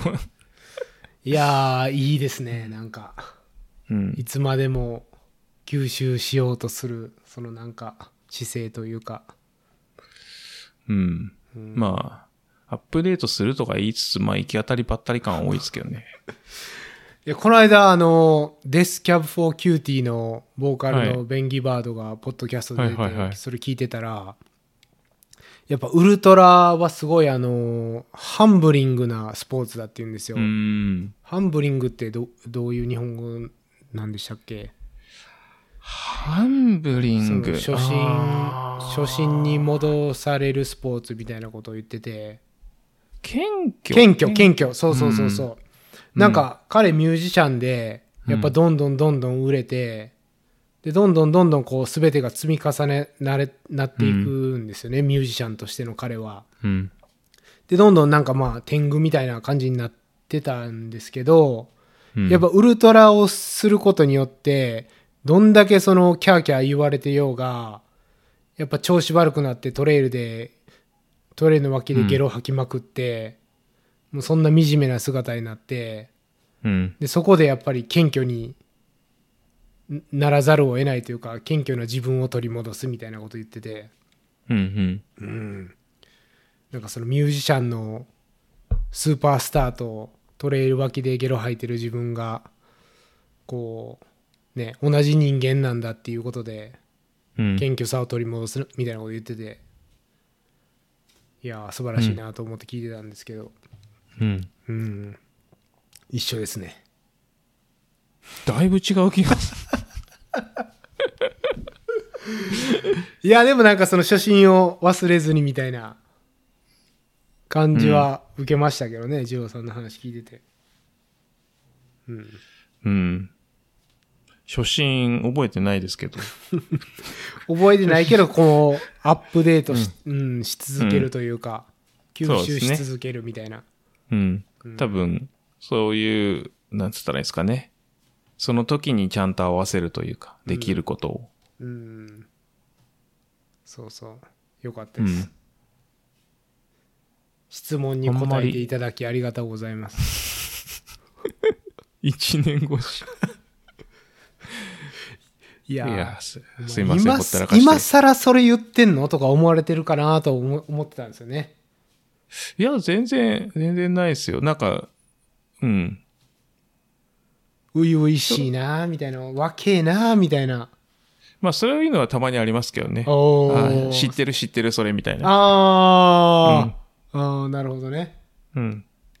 あったね、そういうのね、みたいうな。ん。うん、ありますね。懐かしいなみたいなうん。いいっすねうん。まあこれからもそんな感じでよろしくお願いしますよろしくお願いします。やっぱね玄人同士の話だとね素人ついてこれないからねでもこのバランスがいいとね、自分で思った自分が言うっていうん。う、はい、なるほど。いやいや、お互い謙虚にね、行きたいですね。いや僕は謙虚すらしかないですよ本当に、いやえー、ー謙虚って言ってながら、こう、最初のレースなんだっけとかって言ってる。それは覚えてそうやけどないやー、全然覚えてないですね感動したマジはずやけどなでいや、きっと多分 Facebook とか遡ればなんか書いてあるんでしょうけど。うんで、周りが覚えてんじゃない、逆に。ですかね。いや、全然覚えてないないやー、周りが結構覚えてたりするんですよ。初めての100マイル、おめでとうって言った人人たちがいるはずなんで。うん。うん。いや、多分ね、UTMF かオンタケのどっちかなんですけど、どっちも自分にとってあんまり楽しくなかったから。あのね、気をつけた方がいいですよ、本当に、ジオさん。うん。下手したら、世の中に、いや、私、ジローさんの初マイ初100マイルの感想で、みんなから色紙書いてもらって渡したやんって思ってる人がいたらやばいですよ。じゃあ、カットで。いや、もう遅い。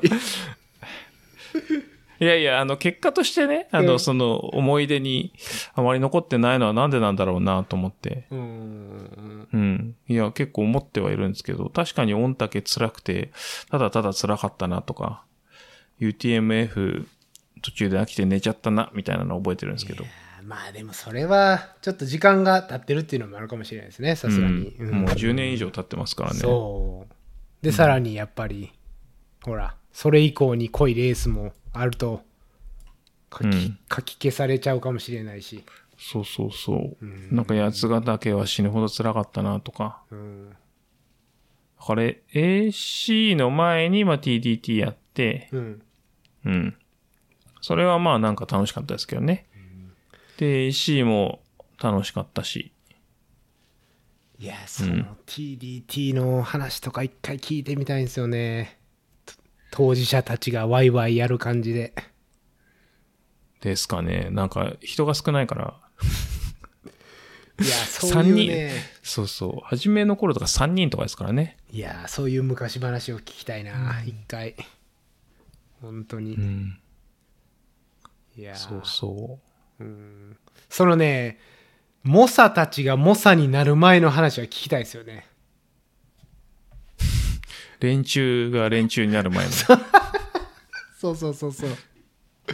いやー、モサたちが試行錯誤してた時代の話は聞きたいですよね、やっぱり。あと、キラ、キラキラこう、初めて100マイル走ったとか言ってた時の話も、やっぱり聞きたいし。結構浮かれてたやん、君らもっていうのをね、言いたいですよね。そうですね。僕ロン毛でしたしね。黒歴史。いそうそうそうそう。やー、まあ別にいいんじゃないですか、それは。うん。みんなロン毛だった時代でしょ、それ。うん。はい。いやーよかった。1年越しに質問答えてもらえて。はい。すいません。お待たせして。その答えたつもりだったっていうのがよくわかんないですけど。なんでですかね。いや、色塗っちゃったら多分忘れちゃったと思うんですよね。ちょっとね、2人でそれは話したような気がしてね、うん。あのー軽く失笑されて終わったような記憶はあります。 それが答えだったんだと思うんですけど。なるほど。はい。はい。これも覚えてなかったですね。ポッドキャストで、土壇場で出し出してやりました。はい。ちょっとびっくりしました。はい。まあでいもやや、っすぱりっあきれりでしすねた。。 一年越しに答えてもらえて。いや、でも相変わらずあれですね。本当質問が来ないですね。質問来ないよね。まあ、返事してないっていう、そまもそもの問題ありますよまあそれもあね。りますからね。怪我の話しても治っちゃってますねとかいういうような感じですからね。はい。はい。はい。引き続きこのスタイルで そうですね。お付き合いください。はい。ハンブルな。ハンブルじゃないよね、あんまり。 質問落ちとかは。まあ、あの、カリフォルニア的に言うとレイドバックですかね。そう、レイドバックで、はい。はい。いそうですね。はい、気楽な感じで。そうですね。はいはい。はい。じゃあ、お時間です。はい。お後が、よろしいよねお後が良くはないけど。いはい。じゃあ今回こんなとこっすかね。はい。はい。えっ、と、話した内容をまとめた小ノートは今やってないので、えっ、と、ちょっとスキップしてます。はい。まあ2ヶ月後、3ヶ月後ぐらいから再開できるといいかなみたいな、そんな、ちょっとずつ、あの、僕の仕事も光が見えつつあるので、もうしばし、あの、スローペースを続けさせてもらえるといいかなとはい。はい。で、あとは、まあ、えっ、と、質問とかいただけると、コメントとかいただけると嬉しいです。ハッシュタグ、えっ、と、太れるトークをつけて、えっ、と、インスタ、えっ、と、ツイッターなどなど、まあ、直接 DM でもいいですし、いただけると嬉しいですし、まあ、この、えっ、と、返事の遅いフォームに書いていただけると、まあ、いつか必ず返事をするので、はい。はい。ぜひぜひよろしくお願いします。確かに。はい。はい。フォームでいただいたやつは、ポッドキャストで絶対に返事というか、そうですね。やってますよね。うん。ツ必ず。イッターとかインスタだとそこでパッと返事しちゃうっていううんことになるかもしれないですけど、フォームにいただければ、ポッドキャスト内で1年以内に必 ず。 11ヶ月ぐらいかかるっていうね、はい最長でっていうことはありますけど、今のところあれですね最新のやつは2ヶ月ですねはい。はいいや、それ二ヶ、月それようやったみたいに言うな、それを。いやいやいやいやいやそうなんです よまあスケジュールとねあのタイミングとねそう収録のあれがありますから不定期でやってそまうすそんうそうでそねうはいそうレイドバックなんでねはい都合よく使ってますねいレイドバやッいクやレードバックいい言葉ですねははいいカリフォルニアらしくていいですよねそうですねうんはいありがとうございますはいじゃあそんなところではいはいあ、あとですね、ん今更なんですけど、日付を言ってないんですよね。ああ、忘れた。はい。うん。えっ、と、今日は2022年8月の27日です。はい。でした。カリフはい、カリフォルニアも日本も同じ時間で、はい。同じ時間じゃない、同じ日付で今日は動いてますね。はい。はい。ということでした。はい。ありがとうございました。はい、ありがとうございました。はまいた、えーよろしくお願いします。